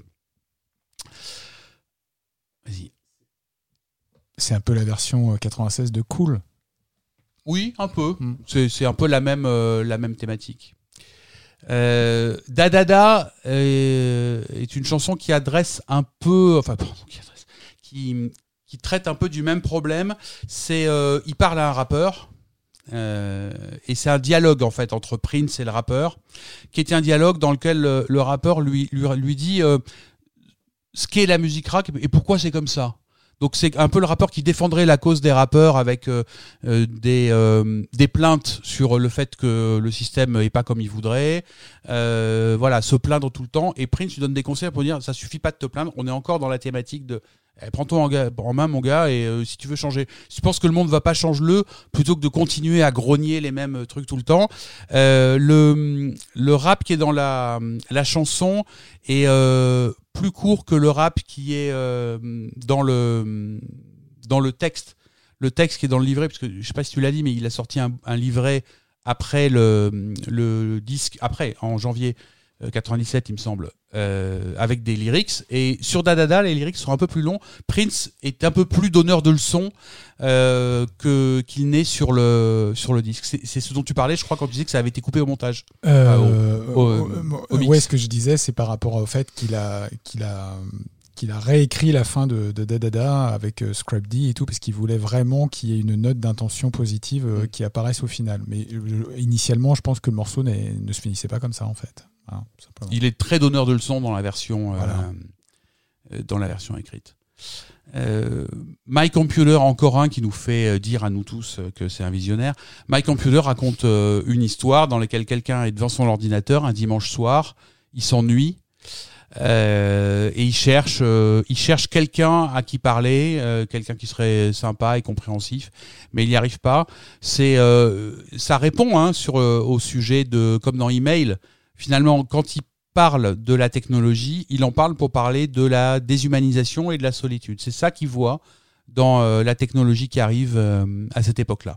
Une chanson là-dessus qui est très euh, plaisante pour le coup à, écouter. Et puis, on finit finalement ce discours-là, globalement, avec Emancipation, qui, euh, qui clôt euh, sa, sa, sa démonstration. On a commencé, il a commencé en disant voilà où on va aller. euh, et sur Emancipation, c'est très clair. euh, euh, tout le sujet est, est autour de la, la joie d'être libre et, euh, et, et tout ce que ça va procurer de, de bon. Il y a, y a aucun, y a aucun contrepoint. Il y a, y a rien de négatif. Il y a pas de, il y a rien de mauvais dans Emancipation. C'est une chanson gay. Oui, et puis ça sonne comme une feel-good song euh, Euh, que je. C'est un générique de fin. Oui, c'est ça. C'est-à-dire, c'est c'est la redescente, euh, donc il n'y a pas 12 niveaux de lecture. euh. Tu sens que c'est la chanson qu'il a enregistrée à la fin quand il s'est dit tiens, je veux faire un triple album qui va s'appeler Emancipation, Oui. donc il faut la chanson de fin. Et euh, ça, ça vient pas de, des tripes quoi. C'est Non, juste c'est- le, c'est- le truc poppy. euh. D'ailleurs, il utilise en générique de fin dans le quand il fait le Emancipation pour que- le, le- le truc sur MTV où il joue euh, One of Us General Petition. Ouais. C'est euh, c'est un générique de fin. Ouais, sur ce concert euh, dont on n'a pas trop parlé, euh, c'est effectivement c'est un concert de lancement pour euh, MTV. Ah, Je vois que Nicolas va. Ah bah oui. Copine du Ah chef. bah oui. Euh, effectivement, ce concert débute avec le discours de Martin Luther King, Free at last, free at last, euh, we are free at last, et se clôture avec euh, les quelques notes d'Emancipation. Donc la boucle est bouclée. Eh oui. Superbe concert d'ailleurs. euh. Il n'est pas facilement trouvable. Alors euh, Par pour bout, par bout. Non, non, il y a, il y a des, des petits malins qui ont réussi à le mettre en entier. Il faut marquer euh, Emancipation, Release Party Promo, quelque chose comme ça. Et vous trouverez les 25 minutes en intégralité. Nous allons en parler, j'en suis sûr. Bah, j'espère bien. Voilà, j'ai fini. Et alors, Frédéric Dumény, Oui. au bout du chemin de ce parcours, euh, Prince, il est différent? Il- Pour toi, il Non. est toujours le même? Alors, euh, au bout du chemin, au bout de ce parcours, euh, tu veux dire depuis le début de sa carrière ou Non. sur l'album? Au bout de cette analyse sur trois épisodes. Non, il, euh, je pense que euh, il est co- non, c'est comme si c'était un seul album en fait, parce qu'il il raconte une histoire. Alors il la raconte de manière plus détaillée que d'habitude, mais il a un truc à nous dire sur Emancipation. Donc il a, il s'est- en tout cas sur cette partie-là, sur la partie euh, artistico. euh, sociale, euh, le propos est très structuré. euh, il, il nous fait deux trois histoires sur ce qui va pas, deux trois méthodes sur ce qu'il faut mettre en œuvre, et c'est essentiellement, en gros, prenez votre destin en main. Mm. N'attendez pas qu'on vous aide. Vous, vous méritez d'être libre de faire ce que vous voulez, mais c'est à vous de le, de le mériter.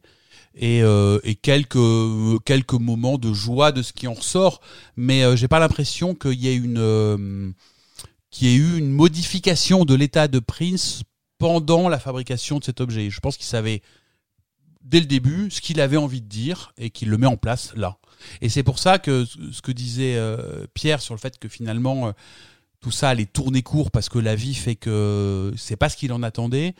Euh, je suis d'accord avec Pierre quand il dit que c'est un point central dans la carrière de Prince et qu'il y a bifurcation parce que finalement tout ce qu'il nous dit là euh, se concrétise assez peu euh, par la suite. En tout cas, dans les 3-4 années qui, qui vont suivre, puisque finalement, Prince, il va, après quelques, encore quelques expérimentations, il va prendre assez très largement, ensuite, dans les années 2000, une voie du, euh, de légende vivante euh, qui s'assume, euh, qui, qui fait des Madison Square Garden, parce que c'est ça ce qu'on attend de lui.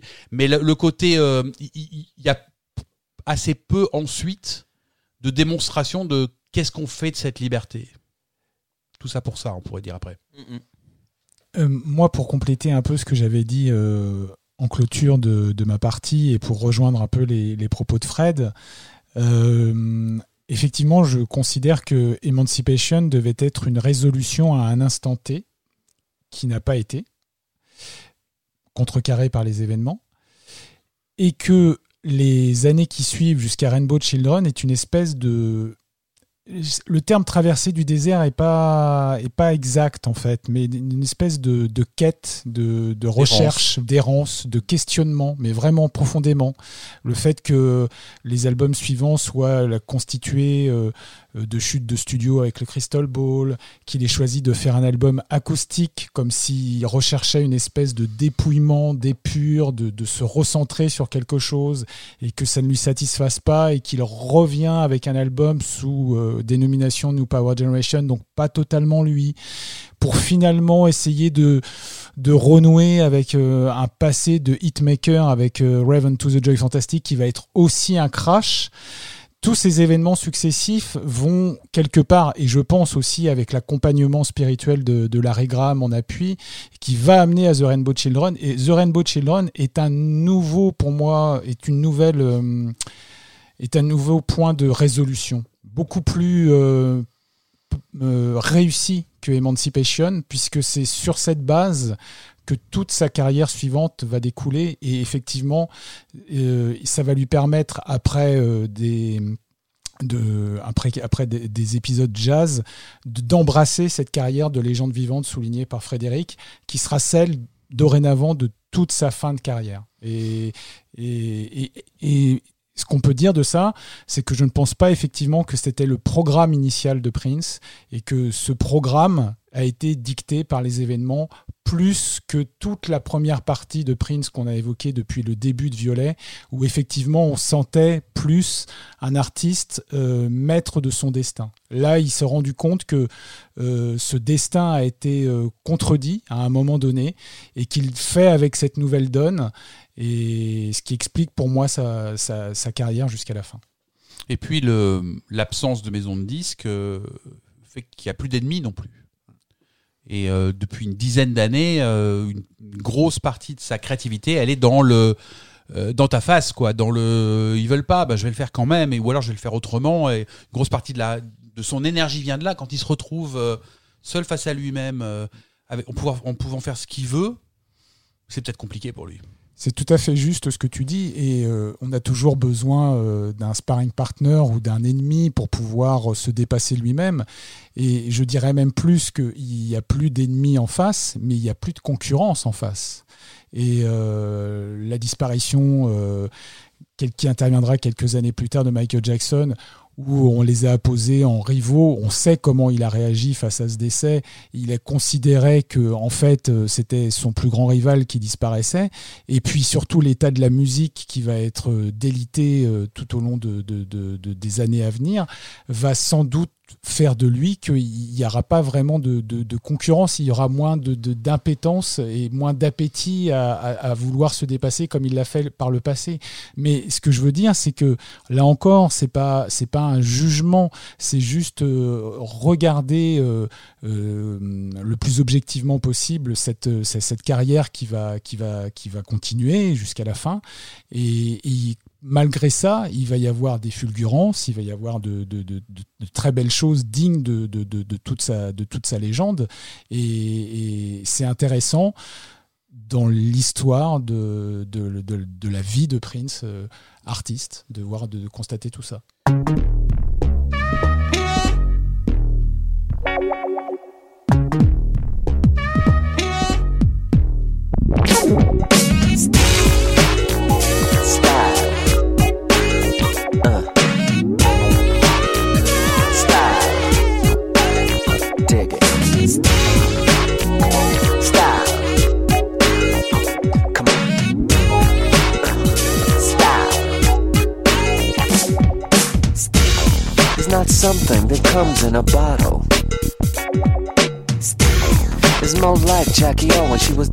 Aristotle.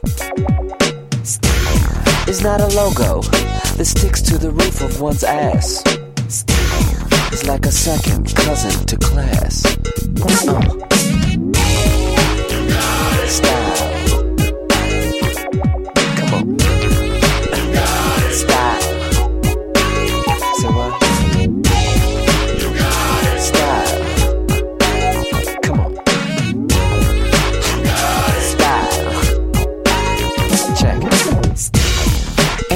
courtside with the owner of the team.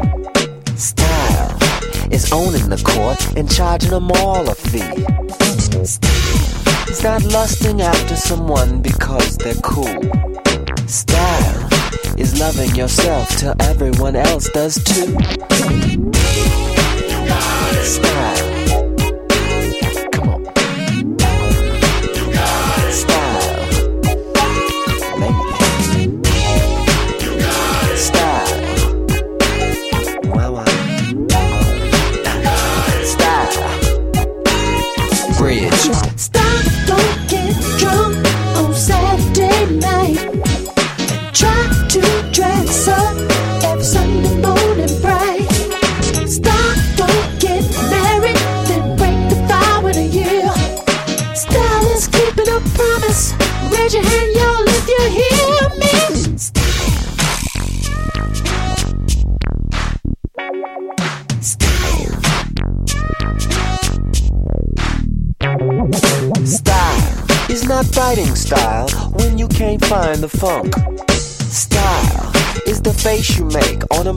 Jordan dunk. Style ain't the Jeep you bought when you know your broke ass got bills. Style is letting your lover drive while you talk on the phone and chill.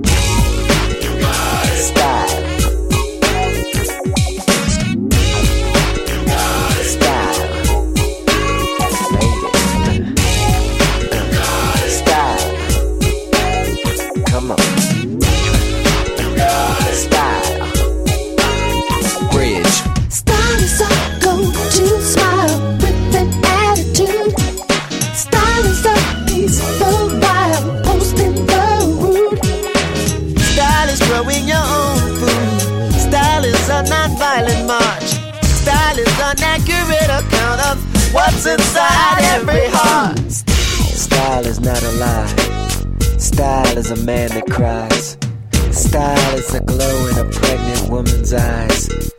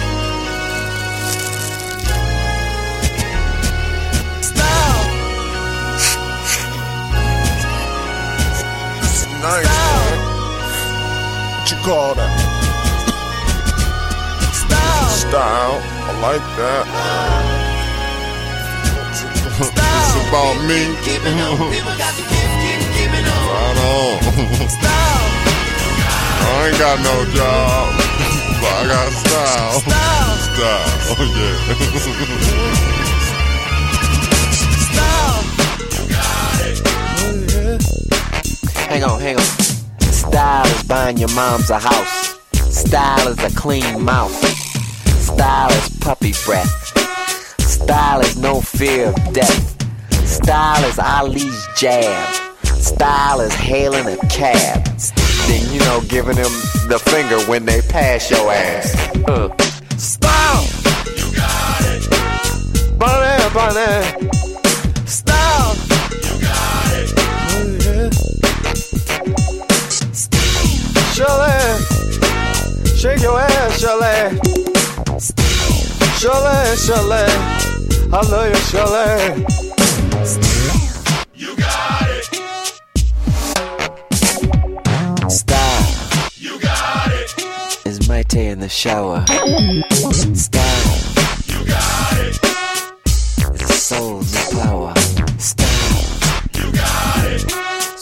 Black men are free. Style. You got it. Is you and me.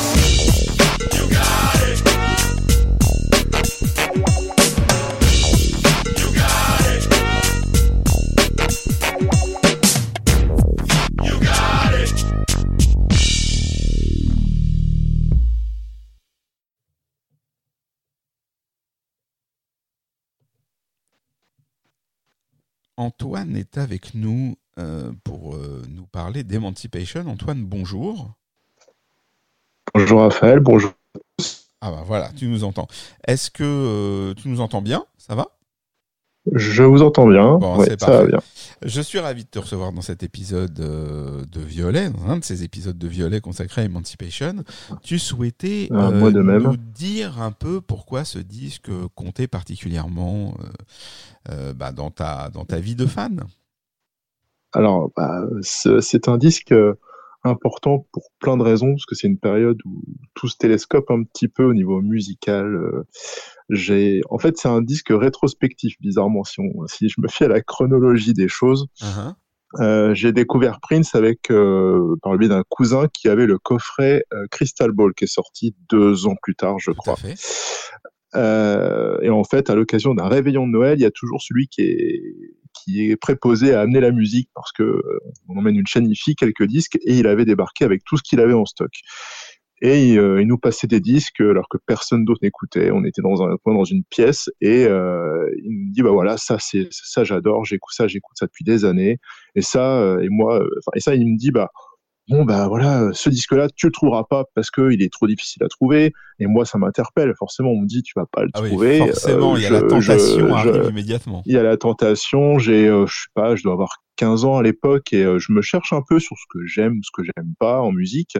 J'ai des choses que j'écoute. J'écoute du Joe Cocker par mes parents. J'écoute euh, du Tony Joe White. J'écoute euh, plein de choses. Toto, par exemple. Et je me dis non, bah ça, je vais. Tu me dis que je vais pas aimer, mais si, je vais aimer ça parce que ce que j'entends déjà sur l'album acoustique de ce coffret-là, par exemple du coffret euh, Crystal Ball, j'aime beaucoup. Mais euh, le réveillon de Noël se passe et on va pas plus loin. On, j'écoute pas plus de Prince que ça, mais ça me reste euh, en- à l'esprit. Juste avant tu euh, continues, parce que ça, ça nous intéresse, euh, les Ouais. récits comme ça, avec des rebondissements, mais juste qu'on Ouais. qu'on comprenne bien. Tu, tu connais l'album Crystal Ball, et le, Ouais. le, c'est qui est un album, donc a priori, que tu apprécies, notamment par le- la partie acoustique, et, Ouais. et nécessairement, même si tu n'écoutes pas, tu as déjà entendu parler de Prince, euh, je présume, puisque tu écoutes plein de choses. Voilà. Euh, et ça te J'écoute donne pas à l'époque ouais. envie euh, d'aller voir ce qui se passe du côté de même de Purple Rain ou de, ou de Parade, enfin des, des disques qui étaient connus. Le, le, le, le fait Euh. d'apprécier Crystal Ball, ça t'emmène pas euh, vers les autres albums à ce moment-là, c'est ça?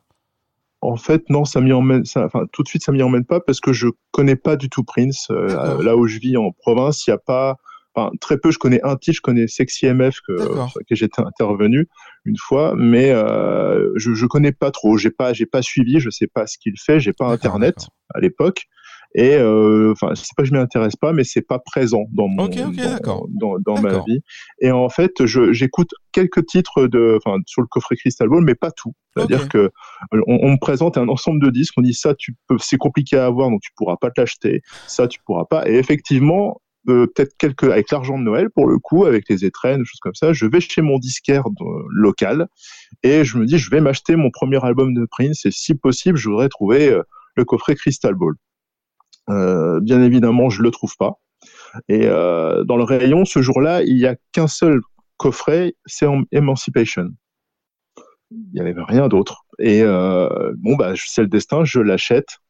Et là, euh, je me dis, bah, quand même, trois disques, quoi. Est-ce que, est-ce que c'est bien raisonnable d'acheter trois disques d'un artiste que je connais Que pas tu connais à peine, c'est ça. Voilà, où j'ai écouté deux titres, euh, j'ai bien aimé ce qu'il faisait à la guitare. Enfin, ça allait, c'était bien. Mais je dis bon bah non, et puis challenge. Je me dis, je vais, je vais y aller, je vais le prendre tranquillement. Surtout qu'Emancipation, c'est pas tellement acoustique quoi comme disque. Non, et voilà, mais je me dis après tout, c'est le destin. C'était celui-là qu'il fallait que j'écoute en premier, complet, que je m'achète. C'était mon premier objet princier. J'avais, j'en avais pas d'autre, et, euh, et je l'ai écouté euh, presque religieusement en me disant, euh, voilà, il faut que je tienne le coup. Parce que la seule chose qu'on m'avait dit, c'est bah accroche-toi parce qu'avec Prince, euh, il faut s'accrocher, mais faut, faut insister. En tout Et, cas, cette personne voilà. qui t'avait un peu présenté l'artiste, il avait les bons réflexes. C'est-à-dire qu'il avait déjà conscience des choses qui étaient euh, difficiles à trouver et aussi euh, Ouais. conscience qu'il fallait euh, faire un peu d'effort et que c'était pas évident, évident. Puisque tu avais eu les bonnes Voilà. infos en amont, en tout cas. Voilà, c'est ça, c'est voilà, il m'avait vraiment renseigné, il m'avait vraiment prévenu et il m'avait dit voilà, faut, faut- ach- achète celui que tu veux, mais bon, essaie de remonter un peu dans du début si tu peux. Et moi tout de suite je dis mais non, mais j'adore et je vais tout acheter. Et sa réponse en avec un grand sourire, avec un grand éclat de rire, on me dit eh bien Bon, bon courage. courage. Moi qui suis fan, qui suis fan depuis le début, j'ai pas encore tout et euh, avant d'avoir tout, on parle de l'officiel et on parle du reste. Mais à partir de ça, il m'a dit quoi euh, Ah bah, oui, tu, c'était un tu crois que tu vas pouvoir tout pointu. avoir. C'était un pointu et, euh, et je crois qu'à l'époque, j'avais pas dû enregistrer qu'il y avait des, des autres que de l'officiel forcément. Mais euh, voilà, donc cet album Eman- Emancipation, Donc c'est finalement le premier album de Prince que tu achètes, puisque d'ailleurs c'est le, seul qui est chez le disquaire le jour où tu y vas, et euh, C'est donc ça. tu le ramènes chez toi. Et là, je le ramène chez moi. Et là, j'ouvre l'objet et je tombe sur le livret. Et, euh, et là, je découvre euh, alors, plein de choses. Je découvre euh, un style, je découvre une esthétique, je découvre un bâtiment qui se trouve s'app- s'appelait Paisley Park. Je connais pas ça. Euh, je découvre une guitare absolument fabuleuse euh, que je ne connaissais pas. Tout est tout est nouveau pour moi. Je presque le visage de Prince, le visage qu'il a à ce moment-là, je le connais pas. Je, je encore une fois, je peux pas me connecter à Internet, je peux pas aller me renseigner sur ce qui est sorti, pas sorti. Je fais vraiment tout tout seul à ce moment-là, et euh, et j'adore, j'adore le la couleur, j'adore le et je ressens tout de suite le message. Bon, Emancipation, c'est clair, mais je ressens tout de suite la, la volonté de se s'affranchir de quelque chose. Mais à l'époque, je sais pas de quoi. Oui, c'est ça. Ça veut C'est-à-dire dire que... que- le message, tu le perçois et donc a priori t'interpelle, même si t'as pas le background et que tu sais pas de quoi ce, ce cet artiste international veut euh, s'émanciper et chercher la liberté.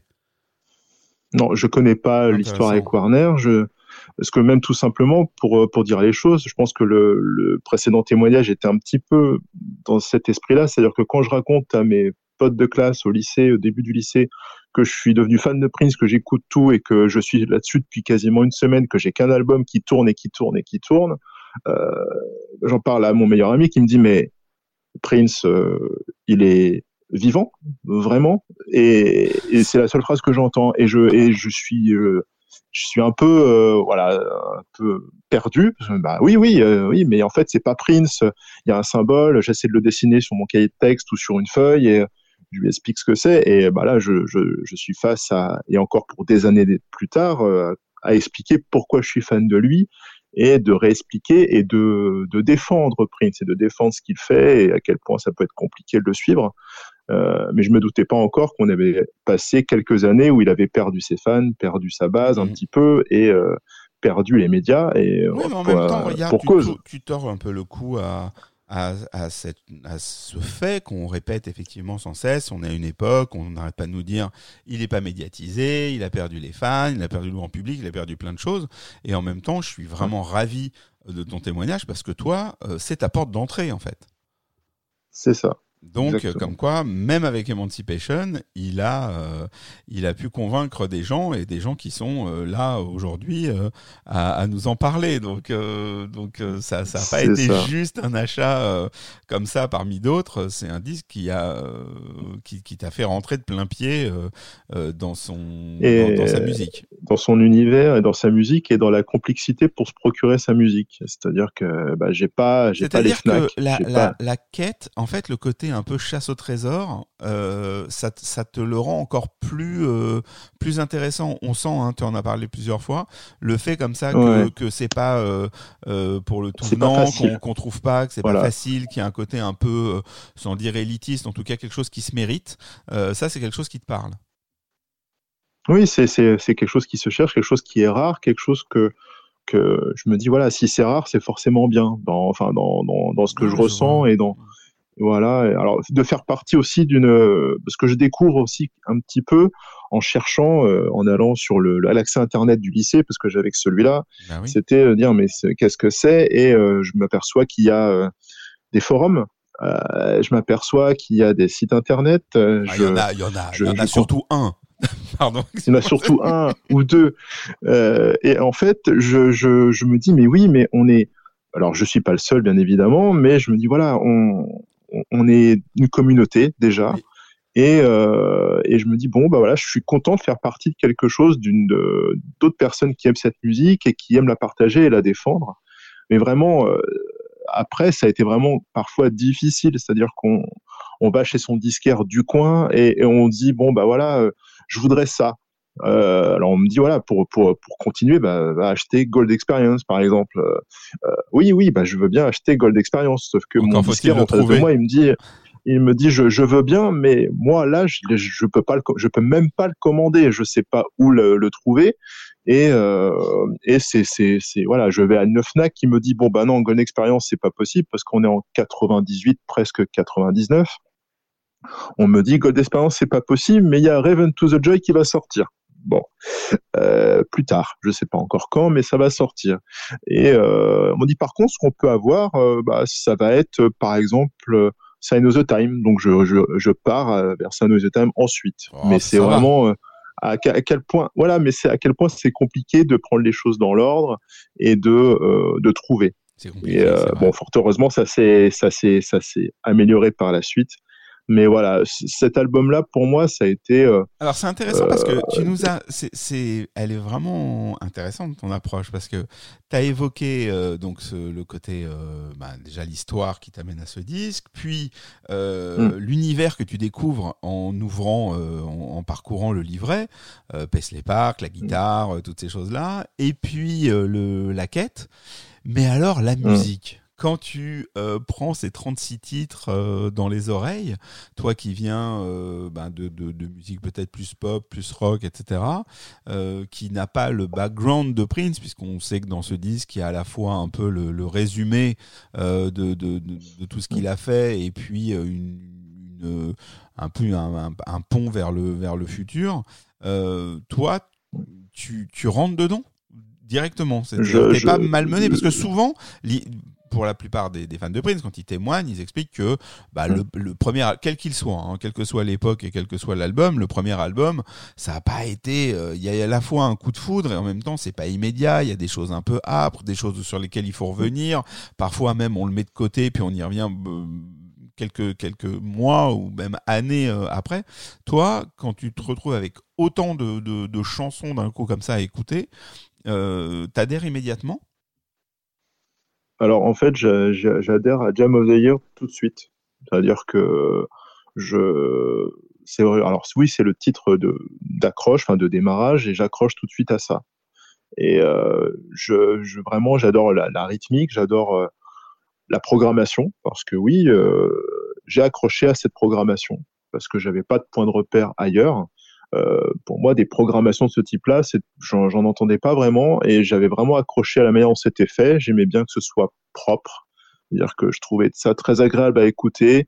Tout était à sa place à ce moment-là et je- sur ce titre-là, j'étais pas perdu. J'étais pas perdu parce que pour moi, ce cadre de la, ryth- de la rythmique que certains pourraient penser un peu aseptisé, des fans euh, plus anciens ou qui ont connu justement tout ce qui est tout ce qui s'est passé avant, d'autres groupes, d'autres. Moi, je l'ai pas tout ça. J'ai pas ce repère-là et euh, je suis content d'être malmené. Voilà, C'est ça. ça le mot. fait, je suis toi, heureux d'être malmené. Aucune déception et le fait que le, le, le disque te secoue un peu dans tous les sens, bah en fait c'est ce qui te plaît.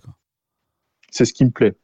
Et en fait, il y a vraiment ce frisson de se dire, euh, euh, quand le titre se termine, euh, qu'est-ce qui m'a- qu'est-ce qui m'attend sur le prochain?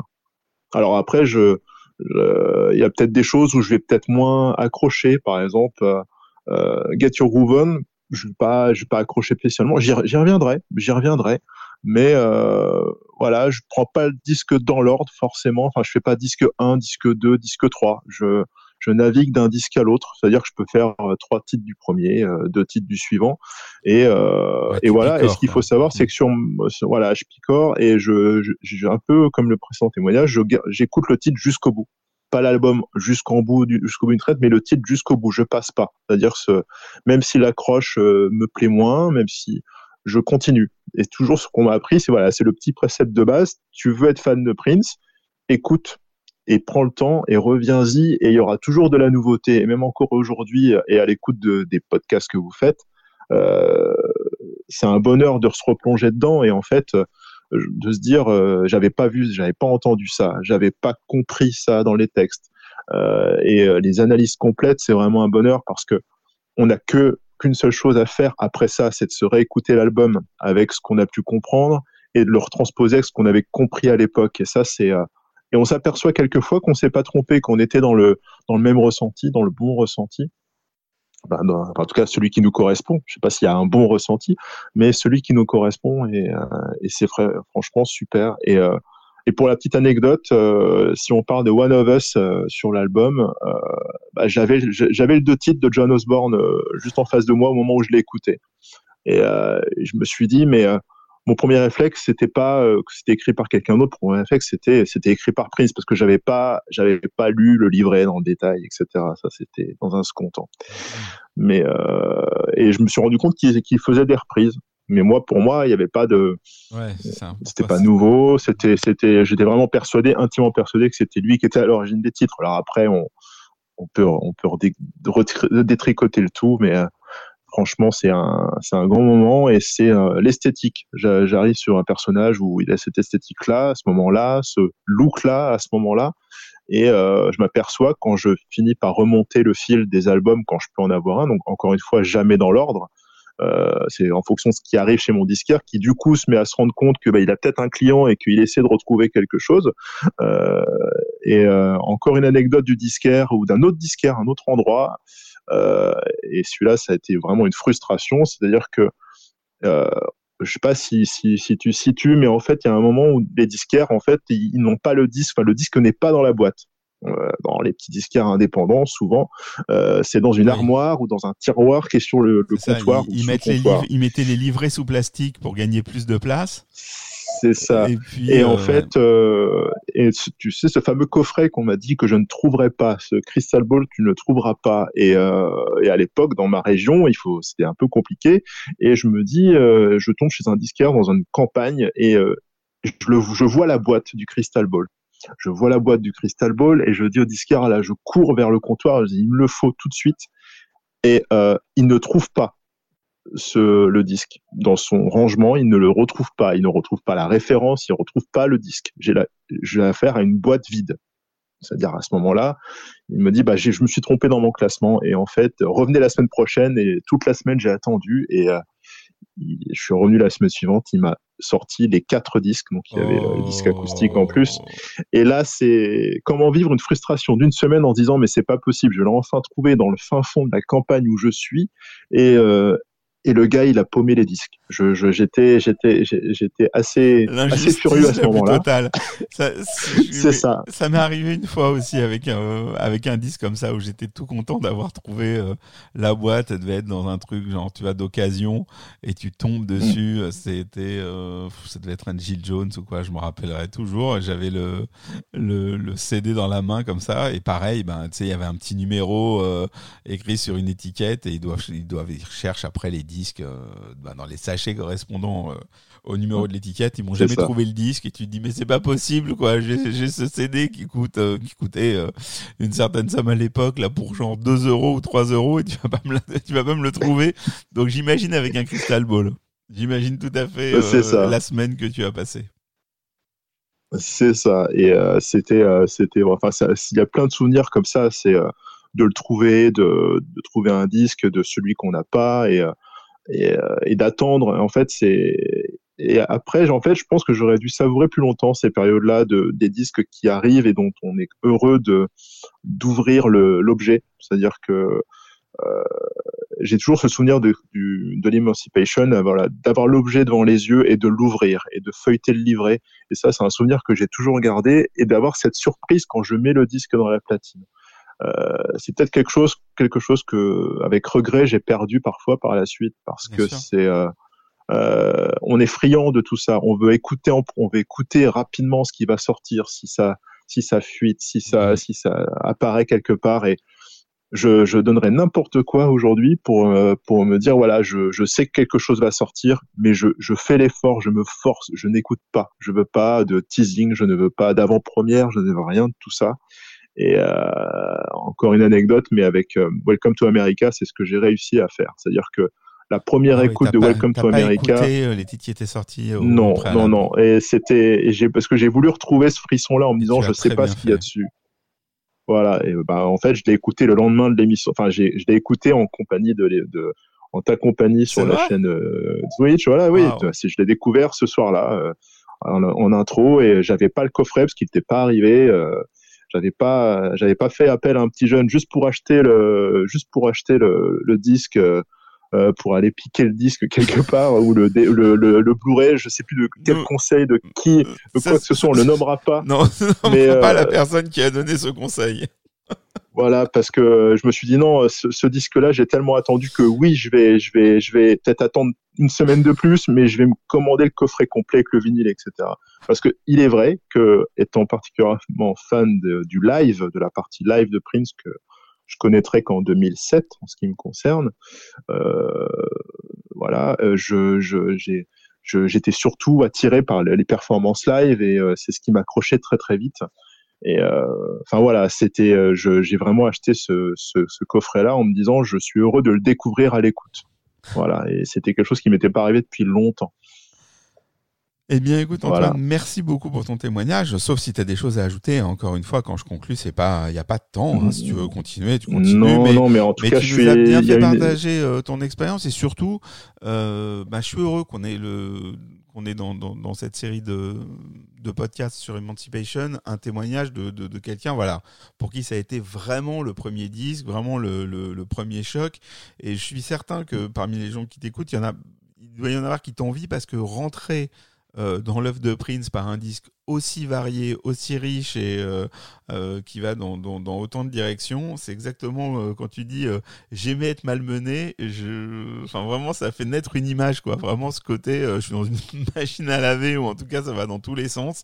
Et, et malgré la quantité, malgré malgré toutes ces toutes ces directions, ben voilà, t'es, t'es, on l'entend, déjà tu es avec nous en train d'en parler et on, on entend ta passion. Et je te remercie vraiment de l'avoir euh, partagé avec nous. Bah, merci de m'avoir permis de le partager. Ah, et euh, encore une fois, euh, je l'ai, je, je, je l'ai peut-être euh, commenté plusieurs fois sur les réseaux sociaux, mais euh, aujourd'hui, je suis presque euh, un peu dans un état euh, comparable. En tout cas, enfin, il y a des, des, des éléments d'émotion qui sont à peu près comparables à la sortie d'un disque. C'est quand on attend le prochain épisode de Violet. Je le dis franchement parce que voilà, je sais que je sais que quand je vais je vais attendre la sortie de Emancipation pour le peut-être avec un un, un petit euh, attrait supplémentaire, même si j'ai toujours été dans ce même état-là. Euh, euh, c'est c'est un peu ce sentiment-là et, euh, et encore une fois merci de nous faire réécouter tout ça, de nous pousser à cette réécoute et à cette analyse. euh, Voilà, bravo pour ce que vous faites et euh, Merci, en tout cas, ça, ça nous, ça nous touche beaucoup, sache-le, pour de vrai.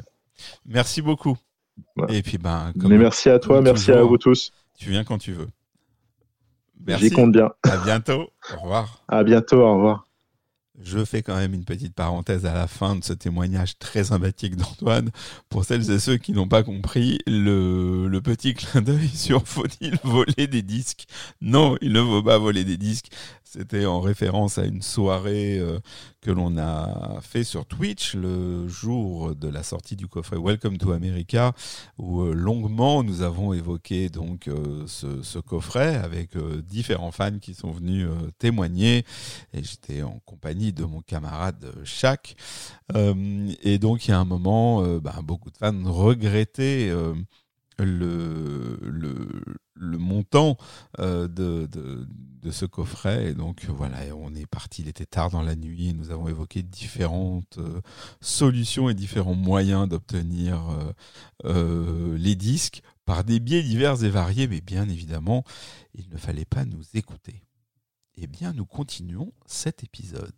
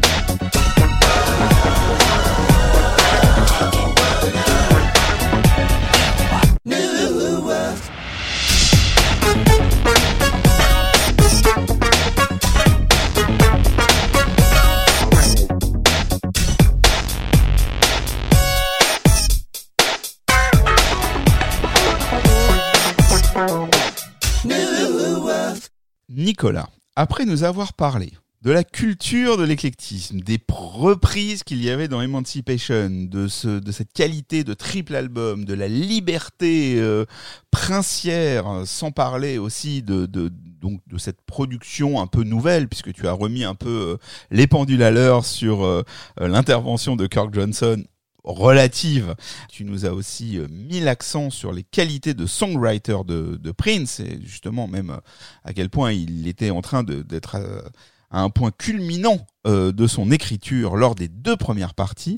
Y a-t-il encore des choses à nous dire sur Emancipation dans cette troisième partie censée s'orienter vers le futur, mais tu es bien libre de nous dire ce que tu veux. Mais toujours, et c'est pour ça que j'ai choisi de vous faire écouter New World quand même, bah, qui tiens. est une, une direction nouvelle dans le- la carrière de Prince. Il n'y a pas de hasard, tu veux dire. Non, alors euh, effectivement, il faut boucler la boucle sur ces trois longs épisodes. Donc je vais me concentrer sur trois thèmes. Je vais me concentrer sur euh, y a-t-il encore des expérimentations Où Mhm. Prince est-il fini Est-il fini? Et suit la tendance pour tout. Je vais parler des genres nouveaux que Prince aborde, surtout dans ce troisième disque. Et je vais parler du futur de Prince musicien avec cette nouvelle formation d'instrumentistes qui a remplacé le NPG de feu et qui va préfigurer énormément de choses pour les 4 ou 5, voire plus années à suivre. Voilà un cadrage remarquablement réalisé. Nous t'écoutons. Très bien. Eh bien, je vais commencer par une chanson du premier disque. Exactement. C'est là où, où, où, où Violet colle au personnage de Prince. C'est que nous faisons comme lui. On annonce, on fait une promesse, et puis, bah, on s'y tient à la Prince, quoi. album quantique ou pas album quantique? Album quantique. Go. Donc, je vais commencer avec In This Bed I Scream, qui est euh, une super chanson qui clôt le premier disque. Alors, euh, moi, je suis pas un grand, grand fan de la première partie de la chanson, mais il faut s'accrocher et il faut aller jusqu'à la deuxième moitié parce que ça devient complètement expérimental à ce moment-là et on va citer les mots du maître. Que tu nous disais sujet. un peu sur We Get Sub dans les, dans, dans les épisodes précédents. En fait, il faut Exactement. prendre le temps. Exactement. Ah oui, ça, avec Emancipation, il faut prendre le temps, il faut prendre des vacances. Alors, je cite le maître. Le problème, c'est que, indépendamment de ce que j'entends dans ma tête, je travaille avec les sons et les instruments que j'ai sous la main. En fait, j'ai rarement écrit avec des instruments, mais je suis définitivement pour laisser les sons me dicter la direction à suivre pas la façon dont j'écris une chanson, mais la façon dont je développe mes idées.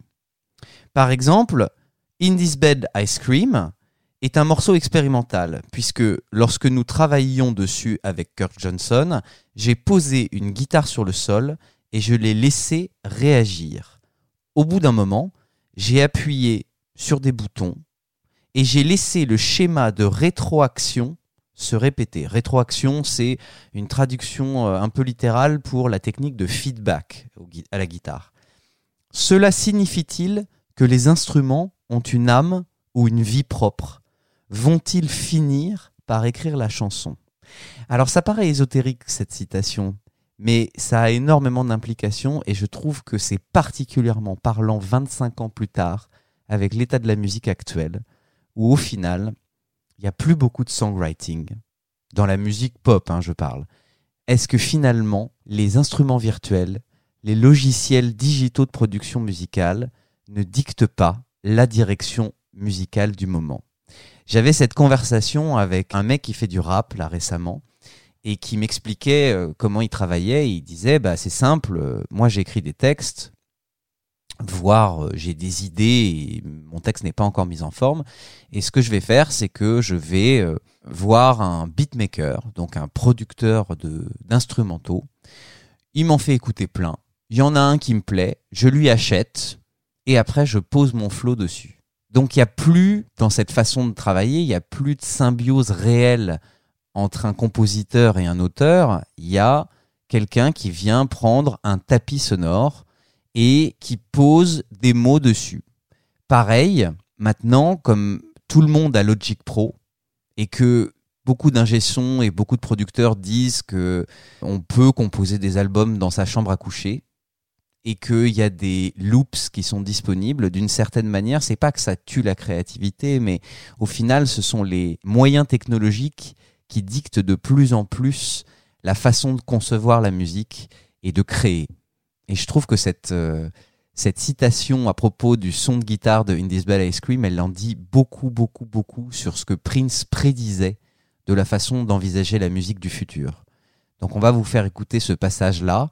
C'est donc Prince qui a posé sa guitare par terre avec une note tenue en sustain, avec l'ampli très fort, et il a laissé sa guitare hurler, scream, à sa place, et toute cette deuxième moitié de morceau est devenue ce qu'elle est simplement parce que son instrument et les moyens technologiques dont il disposait a influencé toute la composition.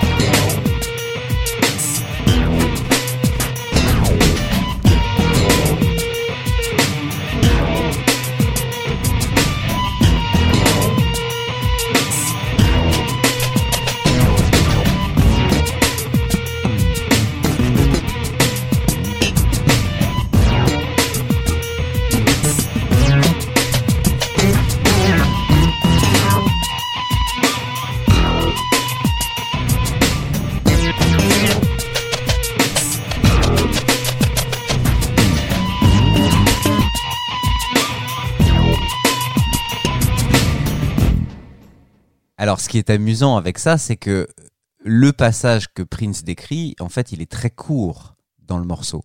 Ça dure peut-être une quinzaine de secondes au maximum. C'est vraiment au début de ce que je vous ai fait écouter. Mais le qui rejoue jusqu'à la fin, en fait, a été créé par l'instrument. C'est-à-dire qu'en fait, il a aimé, je pense, ce son de feedback qui est né de nulle part, qui a créé ces harmoniques étranges et ce riff qu'il a lui-même repris et qu'il a rejoué ensuite sur la minute finale du morceau. Et c'est là qu'il a créé toute cette coda instrumentale à ce morceau et qu'il a rajouté euh, de la basse, euh, ces scratchs euh, qui ont fait cette ambiance euh, étonnante. Mais je trouve que c'est beau parce que pour quelqu'un qui a un tel contrôle créatif, de voir que finalement il peut se laisser dépasser aussi par une technique euh, qui lui inspire en boucle retour, en boucle feedback quelque chose, c'est formidable. Mais, mais ça rejoint euh, ce qu'on disait un peu plus tôt dans l'épisode avec Fade Down, c'est-à-dire que tout se transforme en musique. Il entend une expression, il entend un son, là il entend euh, cet effet qui voilà qui sort de l'ampli et tout de suite ça lui inspire quelque chose. Exactement. Euh, Bah, C'est dingue. encore une fois, tu me déroules le tapis rouge. Puisqu'on n'en a pas encore parlé, il faut le faire. Sex in the Summer est basé sur un son d'échographie. Je vous fais écouter ça tout de suite.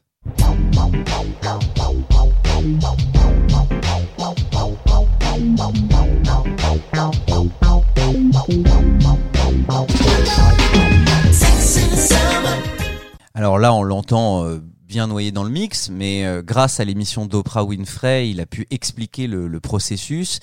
What we did was um, uh, take a microphone and place it on Maite's stomach and m- move it around with the gel till we get the right spot. And you know, you start to hear that, and then uh, we put the drums around that. That's the main. Voilà, donc ce son que vous venez d'entendre est devenu le tempo et la rythmique du morceau. Donc encore une fois, c'est un élément extérieur, quelque chose qui vient de la vie, qui impose l'identité d'un morceau. parce que il n'a pas changé le tempo. C'est vraiment à ce moment-là, le battement de cœur était à ce rythme et il a construit son morceau autour. Alors ce qui est euh, intéressant, c'est la genèse. Donc, Euh, il a expliqué comment est-ce qu'il avait enregistré ses battements de cœur euh, de son futur bébé pour les utiliser dans ce morceau. Il a donc connecté un équipement à ondes supersoniques utilisé par les obstétriciens à une table de mixage dans le studio. donc je sais pas comment il a fait. Est-ce qu'il a fait venir un appareil à Paisley Park ou est-ce qu'il a ramené un matériel d'enregistrement à la clinique? Ça, je ne sais pas.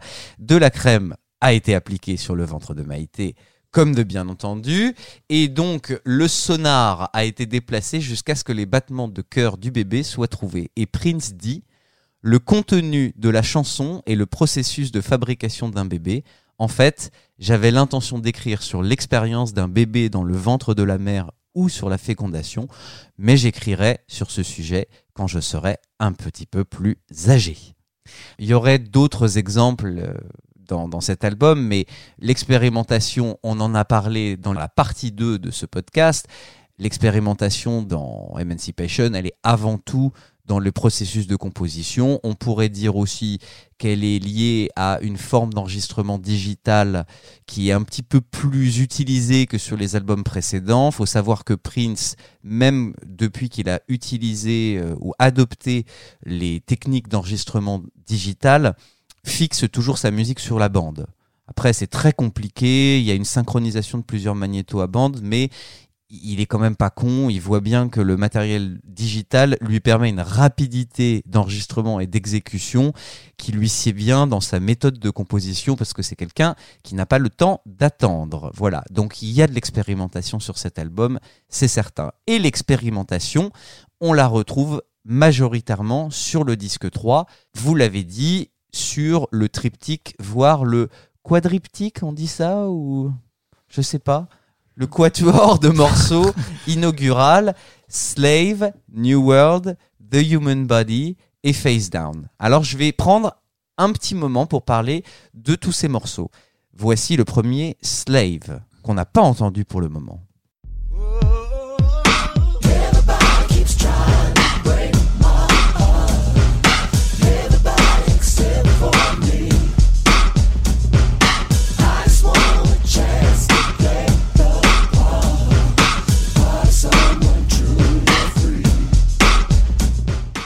Alors, ce qui est étonnant, c'est que dans mon souvenir, Slave, c'était juste une percussion rythmique et des voix. C'est tout. En réécoutant au casque, en vérité, il y a une basse un peu dub très profonde qui irrigue le morceau, mais sans lui donner une couleur tonale. Ce qui fait que c'est un morceau un petit peu expérimental. Et d'ailleurs, je pense pas que ce soit anodin que ce soit sorti à peu près à la même époque que le hit de Jackson, They Don't Care About Us. Alors, pour pas qu'on me reproche de ne pas assez le faire, Oui. est-ce que, en quelques mots, une couleur tonale? Alors une couleur tonale, c'est c'est quand il y a des instruments de musique, euh, ça peut être n'importe quoi, hein, une guitare, une basse, un piano, euh, une voix, euh, nous donne suffisamment d'indices pour qu'on puisse comprendre en tant qu'auditeur lambda qu'il y a une tonalité majeure, mineure. Bon après, si on est musicien, on va comprendre que c'est du la majeur, du do majeur, etc. Mais là, en fait, on sent que c'est mineur parce que la voix est un peu euh, plaintive, mais il y a, rien qui nous dit vraiment est-ce que c'est euh, c'est presque rappé, presque parlé? Enfin, je, on, on a du mal à savoir exactement qu'est-ce que c'est ce morceau. On a du mal à savoir où ça va, euh, ou si c'est juste effectivement un truc plus bruitiste. Euh, et ce sera effectivement encore plus le cas quand il rajoutera les tambours de la fin. Donc je disais Jackson, euh, They Don't Care About Us. Bon, Jackson, lui, il, a une approche euh, différente, c'est-à-dire que Jackson, il utilise un morceau sans réelle tonalité instrumentale pour véhiculer une notion un petit peu militaire. Sur Slave, on est sur autre chose. Slave, c'est pas un morceau facile à écouter mais ce serait un petit peu une version stylisée des Negro Spirituals, c'est-à-dire des chants de douleur de l'expérience des esclaves afro-américains du 19e siècle. Prince chante une complainte mélancolique enregistrée sur plusieurs pistes, comme s'il y avait plusieurs esclaves qui chantaient ensemble une sorte de mélopée. Sur un rythme de batterie très soutenu. Et c'était ça, les chants d'esclaves. Il n'y avait pas d'instrument, c'était a cappella, avec parfois euh, même pas de tambour, c'était juste euh, euh, les bruits euh, euh, soit de leurs mains sur leur corps, soit de leurs pieds par terre, soit des, des bruits de pioche. De pioche, exactement, rythmé par, ces, par les coups. Exactement, ou des, des j'allais pas dire les coups de fouet, mais non, non, non, je parlais des, des coups sur les oui, des coups, de, des coups de Oui, pierre sûr. ou des, des esclaves qui construisaient le chemin de fer américain. Et, et c'est assez clair quand on entend cette chanson. Il y a cette ligne mélodique chantée qui est un petit peu influencée par le blues. Donc pareil, on est sur une, une complainte afro-américaine. On a une harmonie vocale complexe, un petit peu dissonante. Donc tout ça, ça nous amène à la fois les Negro Spirituals du 19e siècle, les expérimentations atonales du 20e siècle et l'esprit hip-hop où il n'y a pas forcément besoin de chanter, où il n'y a pas forcément besoin de faire des choses jolies. Donc si Slave ouvre ce disque de manière un petit peu euh, abrupte et un petit peu expérimentale, c'est pas pour rien, c'est que l'émancipation, elle naît bien d'une tradition. Alors oui, je parle du futur, mais en même temps, Frédéric l'a bien dit, le futur, c'est vous les esclaves, n'attendez pas que les esclavagistes vous donnent votre pouvoir, prenez-le. Donc c'est tout à fait normal qu'il ouvre ce disque avec ses références au passé pour arriver petit à petit vers une libération qui va se faire avec l'arrivée de ces tambours vers la fin.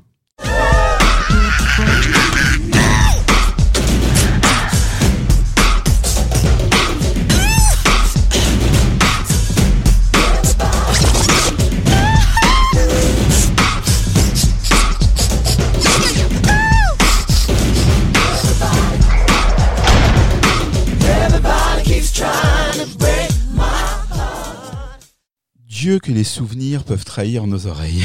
je voyais Slave beaucoup plus minimaliste. Et j'allais revenir à son, à son mode de diffusion euh, qui a été Internet, à une époque où il y avait des modems 56K et on ne maîtrisait pas encore à ce point, enfin, les technologies qu'on a aujourd'hui de compression. Quand on a reçu Slave, pour que le fichier soit léger, il n'y avait pas de MP3 de mémoire. Je crois qu'on a eu un Wave, mais qui était très compressé, euh, avec euh, ce son spécifique des caisses claires, etc. Quand elles sont très altérées, il y a un côté un peu un peu crade. Enfin, j'ai- pas les termes techniques.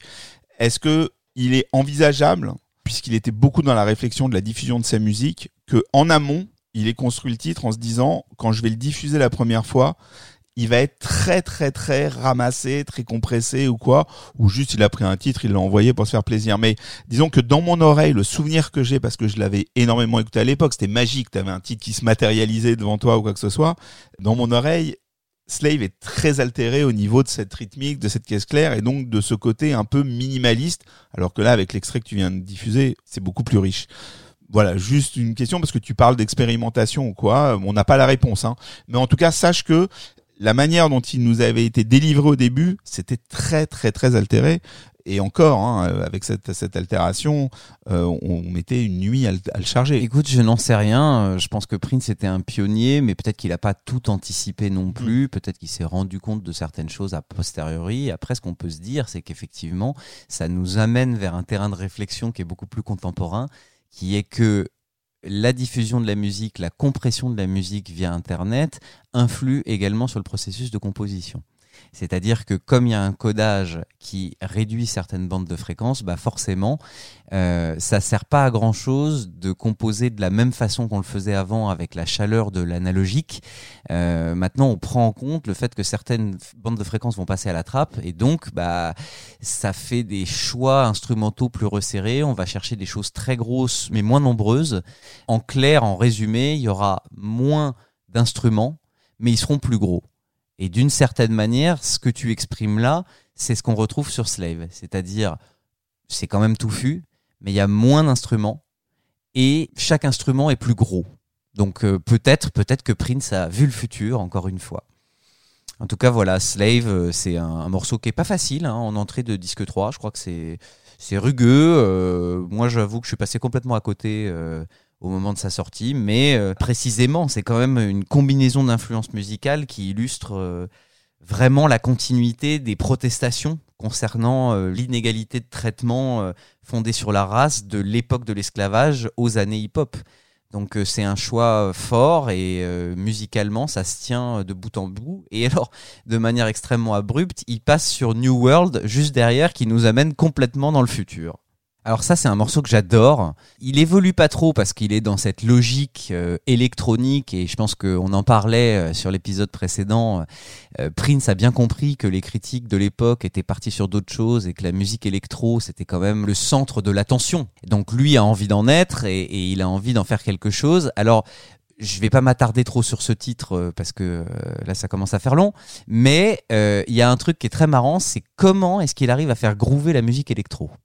Et ça, bah, tout simplement, on va compter ensemble, on va faire une petite expérience. Ah, ça faisait longtemps. Bah oui, Allez, on va faire une petite la expérience contribution. et on va voir où est-ce que Prince met les coups de grosse caisse.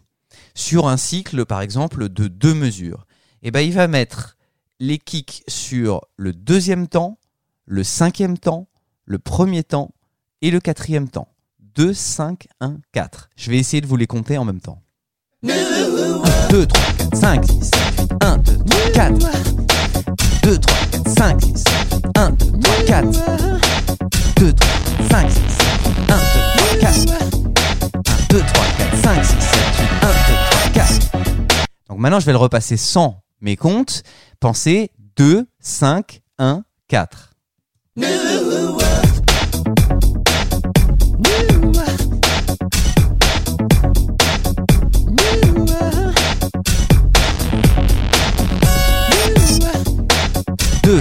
5, 1, 4. Voilà, donc sur une séquence de synthé qui est toujours donc qui est sur toutes les croches, lui il arrive à faire groover ça alors que c'est hyper répétitif, juste sur des syncopes. Donc ça, il le fait beaucoup, mais c'est quand même vachement bien foutu parce que il n'y a pas de choses qui se répètent et on est toujours dans un déséquilibre permanent qui fait avancer le morceau. Tu disais, euh, il y, a, il y a la musique électronique. Bon, il y avait eu, euh, il y a eu quelques incursions, euh, même dans euh, Symbole, Ouais. avec, Ah euh, When I avec When- euh, exactement. Quand tu dis, il veut en être, Ouais. c'est il veut en être ou juste, regardez, moi aussi, je sais le faire. Et je passe à autre chose. Alors, Maurice Hayes a répondu à cette question. Heureusement qu'il est là, Maurice.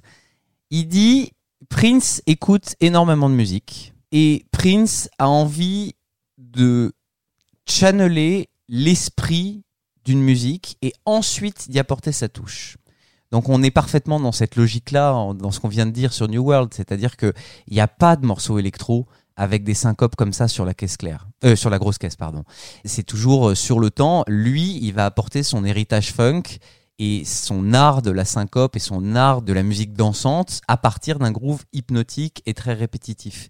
Donc euh, oui, je pense qu'il a envie d'en être et c'est pas forcément un truc euh, m'as-tu vu de euh, je sais faire ça aussi bien que vous, c'est plutôt euh, tiens, voilà un nouveau terrain de jeu, voilà une expérimentation possible, j'ai envie d'aller voir ce que ça donne et j'ai envie d'être à la fois extrêmement respectueux et à la fois d'apporter ma patte. D'accord. Mais comme il l'a pas reproduit après, c'est pour ça que je posais la question parce que je me souviens toujours de cette anecdote vraie ou pas, mais on va dire qu'elle est vraie parce qu'elle me plaît beaucoup.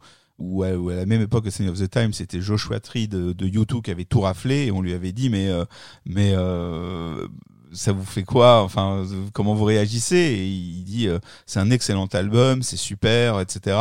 Euh, mais je pense que je saurais faire un Joshua Tree. Vous imaginez euh, par contre Bono chanter Housequake et je tu vois, il y y a quand même ce côté.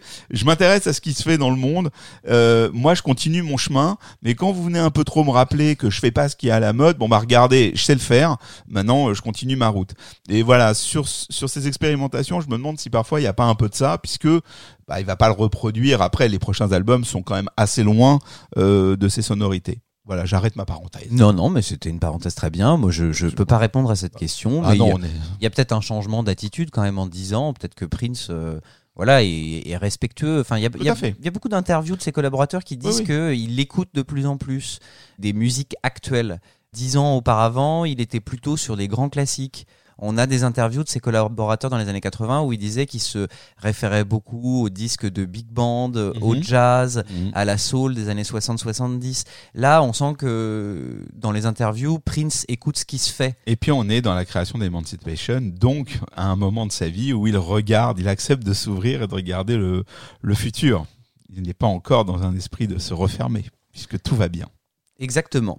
Et donc juste derrière, il y a The Human Body, qui est un morceau qui peut être soit euh, formidable, soit exécrable selon les goûts de chacun.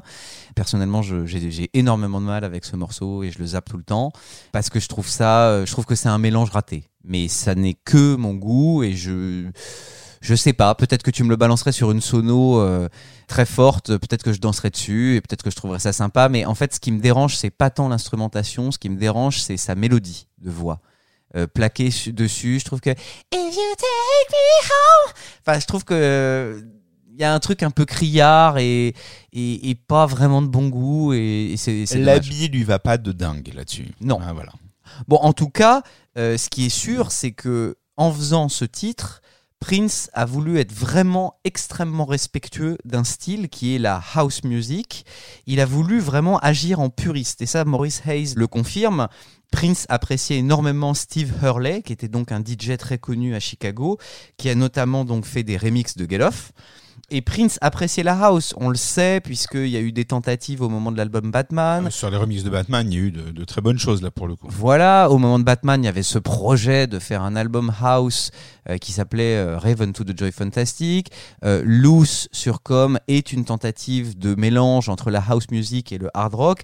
Donc c'est pas juste un genre qui va venir chiner dans une brocante. Quoi. Non, il s'intéressait au club. Il s'intéressait au club d'abord parce qu'il en a été propriétaire et ensuite parce qu'il y passait du temps. C'est-à-dire Mhm. que on sait euh, que quand il n'y avait pas un after show, euh, les fans étaient déçus parce que c'était qu'une after party, mais il passait quand même énormément de temps en club euh, et parfois à la console de DJ. Donc oui, oui, il s'intéresse à la musique de DJ, ça c'est certain. Exactement. Fred l'a un petit peu dit dans l'épisode précédent, mais je vais quand même redire la citation en entier parce qu'elle éclaire aussi ce morceau. Prince a dit Le corps d'un humain, lorsqu'il est en bonne santé, fonctionne comme un séquenceur. Donc le séquenceur, c'est le logiciel euh, comme Pro Tools ou Logic Pro euh, qui permet d'additionner des pistes audio et d'en faire un mixage complet. Donc fonctionne comme un séquenceur. Il a manifestement, le corps humain, été programmé il y a longtemps par un génie absolu. C'est l'idée derrière le groove du morceau Human Body. Chaque piste de la chanson est sa propre cellule, pour ainsi dire, qui fonctionne en harmonie avec ses compagnons de cellule. Un être vivant, en quelque sorte, est créé chaque fois que les ordinateurs sont utilisés de cette façon. C'est dire si sa réflexion allait très loin.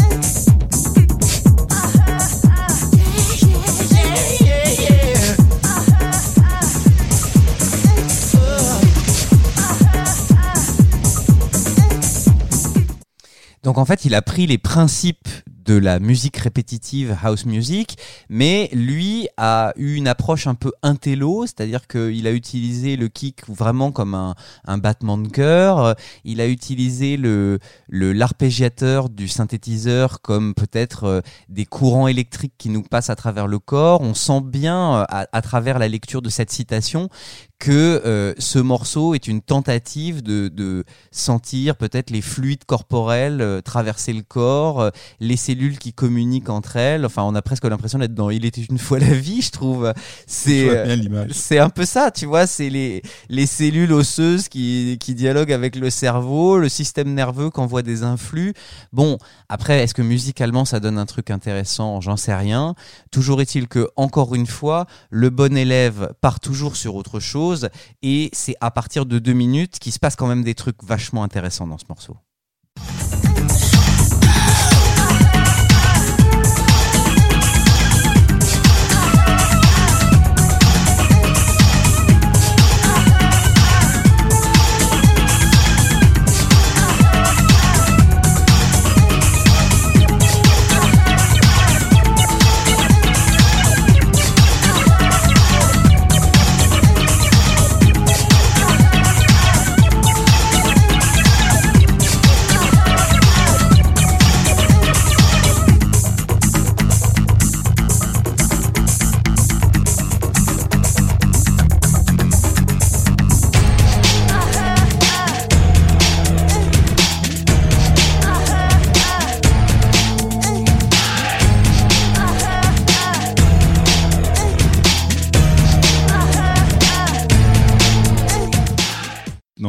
Parlé à plusieurs reprises de morceaux où, comme ça, si tu jettes une oreille, tu te dis bon bah là, c'est un truc euh, de club, il y a un beat soutenu, on peut, ça pourrait être euh, de prime abord un truc un peu gay ou pour euh, pour la fête. Pas du tout en fait. Non, c'est très on angoissant. assez vite dans un truc euh, C'est très, angoissant. an- c'est très angoissant et même sa mélodie. If you take me home, Ce- truc-là, tu vois, même dans l'harmonie, elle est, elle est un peu sale, elle est un peu dissonante. Là, vous avez entendu dans le passage qu'on qu'on vient de passer, euh, la tonalité pas claire. euh, Il y a des chromatismes, il y a des choses qui nous amènent vers des terrains euh, glissants. En fait, on n'est pas du tout dans la joie de, de la musique dansante. Là, on est dans quelque chose d'hypnotique, de régulé et qui fonctionne en symbiose, mais qui pourrait dérailler à n'importe quel moment. Alors, qu'est-ce qu'il a en tête exactement avec ça Euh, parce que Prince aime toujours avoir des notes euh, positives, mais là, effectivement, la vision d'un corps humain euh, marche tout seul, mais l'angoisse naît assez vite. Voilà. Et dans la thématique du futur, j'aimerais conclure cette sous-partie par le morceau My Computer. Dans le morceau My Computer, il y a quelque chose moi qui me frappe, qui est que il y a effectivement une sorte d'effet d'harmonisation sur sa voix qui lui donne une euh, couleur un petit peu digitalisée, donc préfigurant peut-être un avenir où tout le monde se parlera via les réseaux, euh, où on se voit pas, euh, ce qui était déjà le, thème principal de The Beautiful Experience.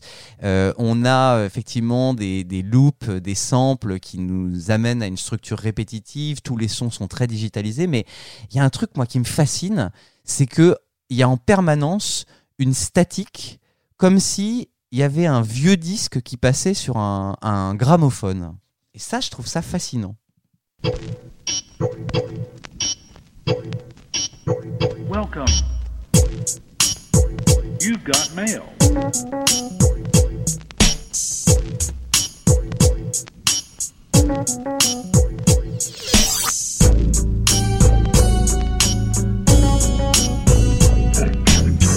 It was Sunday night.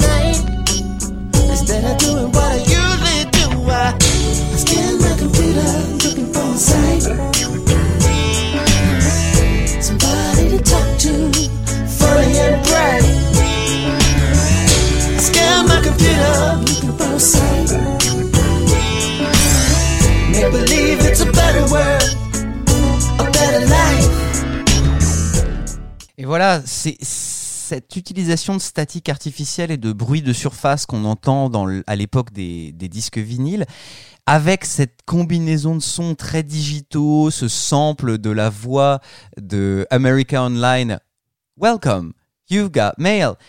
Moi, ce que ça me suggère, c'est que il y a une déconnexion.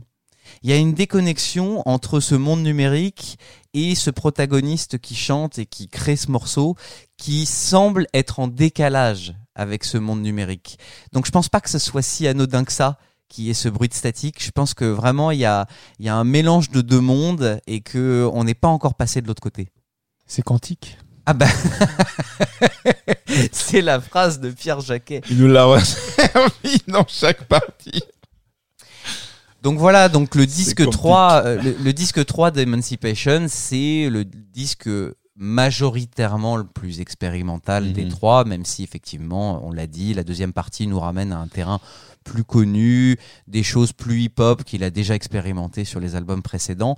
Mais vraiment, ce début, faut le voir comme une curiosité. Je suis pas sûr que ce soit des Mhm. morceaux euh, impérissables euh, dans la carrière de Prince, mais euh, il y a une vraie réflexion derrière. Il y a un hommage appuyé à des genres nouveaux euh, que Prince a envie de s'approprier. Il y a une pensée euh, sur le monde digital. Il y a une pensée sur euh, le corps humain comme un séquenceur. Bon, c'est pas rien, quoi. Je veux dire, il y a encore une fois, il y a des artistes qui aimeraient bien euh, être aussi prolifiques et aussi intéressants dans leur approche de la musique. Non mais quand je t'écoute, ça fait ça fait naître des images qui traduiront sûrement pas la réalité ni chronologique ni celle de Prince puisqu'on n'est pas dans sa tête. Mais quand alors les musiciens, mais quand t'es pas musicien, s'amuser avec euh, des loopers, des séquenceurs, enfin des, des espèces de logiciels où tu prends des bouts de musique et tu les empiles et comme ça gère le tempo, etc. Ça ressemble à quelque chose. C'est assez ludique, je pense, d'autant plus quand t'es pas musicien. Et donc je vois très bien pourquoi la musique électronique euh, s'est développée et vis- vis- quelle population elle s'est développée. Et Prince, on dirait qu'il a eu ce- cet aspect euh, curieux de se dire bon ben voyons à quoi ça ressemble, je vais m'amuser avec. Forcément, il s'est amusé deux minutes comme tout le monde, puis très vite il a pris des distances. Et puis voilà, il fait des tests sur cet album, et puis on dirait qu'il dit bon ben c'était très bien de jouer avec l'ordinateur. Je me cache, je prends ma guitare, je vais faire The Truth quoi. C'est-à-dire qu'il y a un côté, euh, ça m'a amusé cinq minutes. Bon, je vais retourner à ce que là où je prends vraiment du plaisir. Et, et, et quand on parle, en tout cas, c'est l'image que j'en ai, c'est-à-dire ok, qu'est-ce qui se passe? Tu l'as expliqué table rase du matériel, il a tous les, toutes les nouvelles machines qui permettent d'aller dans cette direction. Je joue un peu avec, mais c'est pas ma culture. Euh, pour pour le, sujet, juste pour les gens qui nous écoutent et notamment les plus jeunes, euh, parce que euh, quand on discute comme ça de, de, de Prince et du rapport à l'ordinateur, pour les, les gens qui ont, qui ont- qui ont 25, euh, euh, ouais c'est ça, qui ont 25 ans euh, ou moins, ils doivent rien comprendre à notre discours. On a un double discours. Aux États-Unis, il y avait des Internet euh, passait par des, des services en ligne, donc il n'y avait pas le web, c'est-à-dire il n'y avait pas la couleur, les photos, etc. C'était des, des listes de thématiques à l'intérieur duquel on avait des listes de messages, donc c'était très textuel, et il y avait le mail. Ils avaient une culture du mail, euh, et c'est pour ça que Prince utilise AOL, qui était un des plus gros fournisseurs d'accès euh, américains avec CompuServe et d'autres, mais voilà, AOL euh, a vraiment démocratisé le mail, notamment avec ce fameux message, il y a même eu des titres de films et tout ça, You Got Mail. Nous, euh, si on, transpose ça sur le regard qu'on avait en France, encore une fois, dans, dans cette année 96, euh, tout le monde est, est loin d'être connecté. Internet coûte cher, on paye. euh, Je ne vais pas vous faire l'histoire d'Internet, mais c'est important hein, euh, que cette fascination euh, qu'on peut parfois donner l'impression d'avoir quand on quand on évoque ces choses. Et pour vous donner euh, une idée euh, sur pourquoi on dit euh, que Prince est novateur, enfin en tout cas est visionnaire, pardon, dans cette image qu'il peut avoir de l'ordinateur qui qui finalement ne va peut-être pas nous relier tel que moi naïvement j'ai pu le croire, mais va peut-être nous isoler. On est en 96 avec des chansons donc qui sont écrites au cours de l'année 95 et 96. Euh, pour vous donner une idée, Facebook arrive en 2004. Facebook, je prends Facebook volontairement, qui est vraiment l'avènement des réseaux sociaux, le réseau social qui adhère euh, le plus de, gens euh, lambda, j'ai envie de dire, celui qui va faire que les gens vont passer plus de temps à euh, liker, non liker, commenter et s'insulter. Voilà, ça arrive en 2004 et lui pratiquement dix ans avant, hein, si vraiment je veux, rendre le truc, euh, veux vulgariser la chose, quasiment dix ans avant, il se pose déjà des questions sur euh, si euh, si cela va nous amener vers euh, plus de communication et plus de fraternité ou d'entente ou moins. Et donc c'est pour ça qu'on qu'on a l'air un peu lourd en disant ouais quand même il est vachement visionnaire et tout. Bah ouais mais en tout cas pour une vision qu'on développe souvent ici, je le dis, on a quand même une vision française, même si on essaie de transposer aux États-Unis. oui, c'était des questionnements que nous que nous étions même assez peu à pouvoir comprendre à ce moment-là. Voilà, juste euh, pour une petite parenthèse sur euh, notre rapport à Prince et le computer et le email et tout ça. Ouais, bah ouais, mais on n'était pas tous euh, ultra connectés. Non, en tout cas, lui l'était, et il l'était suffisamment pour avoir quand même réussi à être la seule personne à faire un refrain qui tue avec une adresse HTTP. Et ça, c'est pas donné à tout le monde, puisque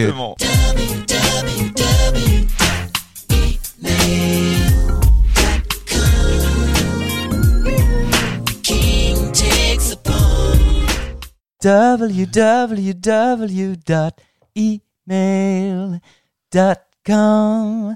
Bah, ça tue. Ça tue. Ça tue. Voilà, je pense que c'est la seule chanson qui le fait et il n'y en aura pas d'autres. quoi. Donc, euh, bravo, monsieur Prince. Il est pas mal ce gars. Il est pas mal, ce gars. Je finirai donc ma partie avec le futur de Prince, musicien, à savoir sa nouvelle équipe, puisqu'il donc, on rappelle qu'il a viré la plupart des New Power Generation comme des malpropres, enfin en tout cas pas comme des malpropres, je sais pas s'ils se sont répandus dans les interviews, mais euh, À l'époque, c'était un peu difficile. Hein. Ils vont se, surtout Michael B et Sonny T vont se répandre, comme tu dis, parce qu'ils vont enchaîner euh, sur le projet France Gall. Mm. Euh, donc voilà, euh, après le, le décès de, de Michel Berger, France Gall fait une compilation de ses titres, mais réinterprétés, rejoués, qu'elle va en partie mixer et faire à Paisley Park, avec des musiciens qui ont directement collaboré avec Prince, comme Kirk Johnson et d'autres, et puis des, des, des extensions amicales, Paul Peterson, Ricky Peterson et toutes ces voilà les personnes, les, les sœurs de Kirk Johnson dont je parlais tout à l'heure. Bon, bref. Et à ce moment-là, ils tournent avec France Gall, ils sont à Paris pendant longtemps, puisqu'elle va faire euh, pas mal d'Olympia et de salles euh, euh, à Paris et en France. De nombreux fans sont allés en, cou- en coulisses, pas tant en coulisses, mais à la sortie des artistes récupérer Michael B et Sonny T pour leur proposer de boire un coup après. Et à cette époque-là, il s'est penché un peu. ils étaient pas très friendly. C'était pas le discours qu'on a depuis cinq ans. Bah, ça a été brutal, c'est ce que disait Hans Martin Buff, c'est-à-dire que, que voilà, euh, Prince a voulu faire tabula rasa d'un seul coup et bon pour des gens qui sont impliqués euh, jour et nuit sur euh, la vie de Prince et sur son œuvre, bon bah ça doit faire très très bizarre. En tout cas, ce que dit Prince à propos de sa nouvelle équipe, il dit ça y est, j'ai un nouveau groupe et il travaille sur des morceaux en ce moment. Emancipation est un disque très dense, donc c'est beaucoup de travail. Alors, qui est présent dans cette nouvelle formation? Donc, Maurice Hayes est le seul survivant, et Kirk Johnson, son bras droit protégé best man, passe à la batterie. Moi, je trouve que franchement, euh, Kirk Johnson, euh, euh, c'est sûr que si on le compare à Michael Bland, il y a une baisse de niveau technique. Mais je trouve que quand on réécoute les lives, il fait vraiment le taf. Il est pro. Il y a un feeling très laid back qui correspond bien à l'esprit R&B du moment. euh, CF, euh, l'épisode précédent où je vous ai écouté euh, ce qui se fait dans la tendance R&B du moment. Surtout, il est très très en place avec toutes les séquences. Et ça, c'est important parce que Prince va transposer sur scène. Beaucoup de subtilités de l'album Emancipation, enfin en tout cas sur les quelques morceaux qu'il reprend, euh, et puis même sur les, les reprises d'avant, il va utiliser énormément de samples, énormément de samples instrumentaux, énormément de samples de chœur, et si on veut faire ça, il faut vraiment jouer sur une grille de tempo fixe, et Kirk Johnson est vraiment très très très très en place là-dessus. Euh, c'est vraiment transparent quoi. On se dit pas euh, oh là là euh, ça galère euh, c'est pas forcément toujours en place. J'adore Michael B hein, mais j'ai entendu des lives où ça pouvait flotter parfois. Donc il jouait tellement fort qu'on lui donne des excuses. Mais Kirk Johnson lui il est droit et c'est c'est probablement ce que, que Prince aimait chez lui. Et puis surtout il a un jeu beaucoup plus léger que Michael Bland. Donc est-ce que ça correspond à l'envie du moment de Prince? Sûrement. Voilà Michael Bland, c'était génial pour faire une fusion funk et rock, mais Kirk Johnson va amener une autre fusion dont je vais parler un petit peu plus tard grâce au collaborateur merveilleux que Prince va recruter. On va commencer donc par Rhonda Smith, qui est une bassiste canadienne. Alors, après ses études, elle a intégré des groupes locaux de jazz. Elle a été sessionniste pour des artistes aussi variés que Daniel Lavoie, Robert Charlebois et Claude Dubois, qui a chanté le blues du businessman sur la version originale de Starmania. Exactement, et cette pauvre Honda Smith, quand elle est apparue et que nous avons eu la même bio que toi, les fans se sont empressés de se dire chouette, on va pouvoir lui parler en français, et elle s'excusait en disant non, non, mais j'ai joué avec tous ces gens, mais non, je ne parle pas français. Exactement. Alors, Rhonda Smith dit dans une interview J'ai auditionné pour Prince pendant un certain temps avant d'obtenir le poste. Il a pris son temps avant de prendre une telle décision. Note de la rédaction de Violet Tu m'étonnes, virer Sonny Thompson, c'était quand même une décision pas facile à prendre. Je reviens à Rhonda Smith. Je suis venu avec ma basse fretless pour l'audition. Je suppose qu'il a aimé l'instrument car il a voulu que j'en joue sur l'album Emancipation qui à l'époque était terminé à 95%. Et c'est pour cette raison que la première chose que Prince lui a fait enregistrer, c'est cette petite intervention sur le final de Dreaming About You.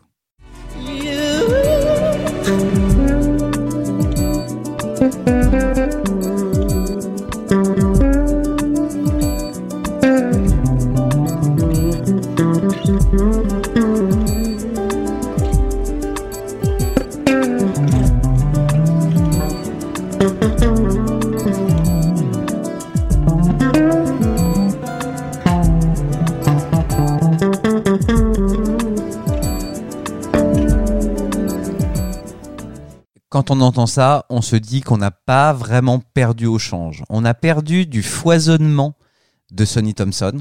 Parce que Sonny Thompson, euh, voilà, pour ceux qui suivent encore sa carrière, quand on le voit sur les vidéos avec Cory Wong, euh, bon, euh, avec une facilité déconcertante, les doigts se baladent sur le manche, il n'y a pas de problème. Mais là, on sent qu'il y a une musicalité incroyablement riche, il y a un son, et on s'embarque vers des harmonies peu plus jazz que ce que proposait Sonny Thompson. Je dis un petit peu plus parce que Sonny Thompson était capable de tout faire, hein. mais ça nous dit quelque chose sur l'envie de, Prince. Et puis bon, elle maîtrise aussi le slap, euh, c'est une funk woman euh, comme c'est pas permis, aucun problème. Alors même parcours pour Kat Dyson, qui est donc une guitariste née aux États-Unis, mais qui est partie s'installer au Canada, à Montréal, à l'adolescence, pour rejoindre une formation funk qui s'appelait Chukon ou Chukon, je sais pas comment ça se dit. Euh, a priori, c'était juste la guitariste la plus réputée sur la scène disco et funk des années 80 au Canada, à tel point qu'on la surnommait la Niles Rogers de Montréal. En 1990, Chukon ou Chukon s'arrête et Kat Dyson part bosser pour Sheila E, qui la recommande à Prince, blablabla. C'est la même histoire que Rhonda Smith. Pour vous donner une petite idée du respect que Prince avait pour Cat Dyson, les parties de guitare de Love We Make sont toutes de Cat Dyson. Il avait enregistré des parties de guitare lui-même, mais il a tellement aimé ce qu'elle faisait qu'il a viré les siennes pour lui laisser totalement la place.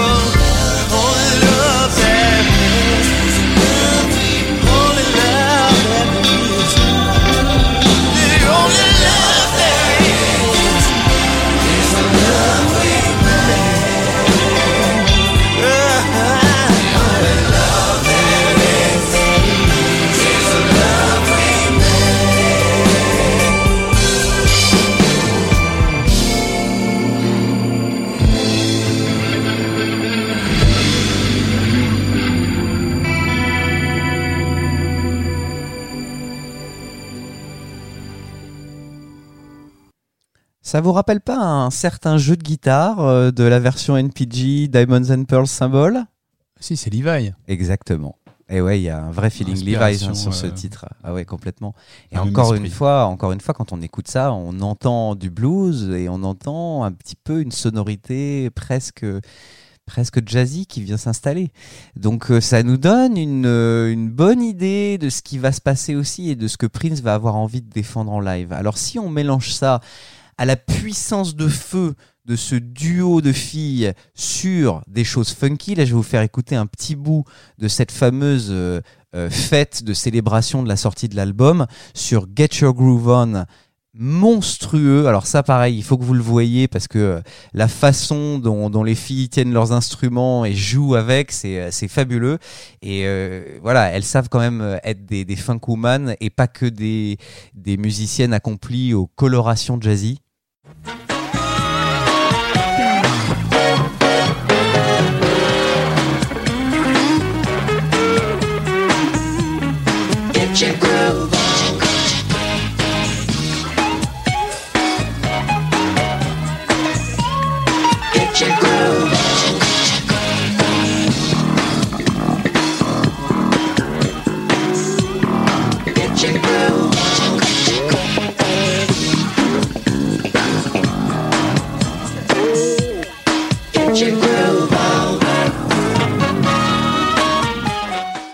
Ça, ça fout le feu quand même. hein. Et, euh, et quand je disais que ça préfigurait un petit peu tout ce qui allait se passer par la suite, c'est que je me dis avec ce groupe, particulièrement dans le Jam of the Year Tour qui va arriver et dont on reparlera au moment de New Power Soul, je trouve que Prince est passé des NPG où il jouait un hybride de funk et de rock à quelque chose qui va être un hybride de funk et de jazz qui du coup va, va irriguer les, les prochaines années de sa carrière. C'est-à-dire qu'il va y avoir vraiment le retour au funk pur et dur euh, avec euh, l'inclusion de Larry Graham, l'album New Power Soul et les expérimentations jazz funk qui vont arriver vers euh, The Rainbow Children. Donc euh, d'une certaine manière, Prince préfigure tout ce qui va l'animer et du coup, c'est marrant parce que euh, il y a que cinq ou six titres de Emancipation qui auront été joués live, mais finalement, c'est ceux sur lesquels il va pouvoir vraiment faire naître cette formule un petit peu hybride funk avec des accents jazzy et toujours avec le l'art du sampling du, du R&B et donc c'est pas étonnant qu'ils reprennent Jam of the Year, euh, Get Your Groove On, Face Down et des morceaux comme ça. C'est intéressant parce que quand tu dis ça préfigure, ça veut dire que le euh, ce qui va se passer au début des années 2000, donc avec euh, un- une, tournure sincèrement, enfin jazz assumé, euh, tu y vois les prémices euh, déjà dans, euh, dans, dans ce recrutement et dans, dans ce qu'on entend là.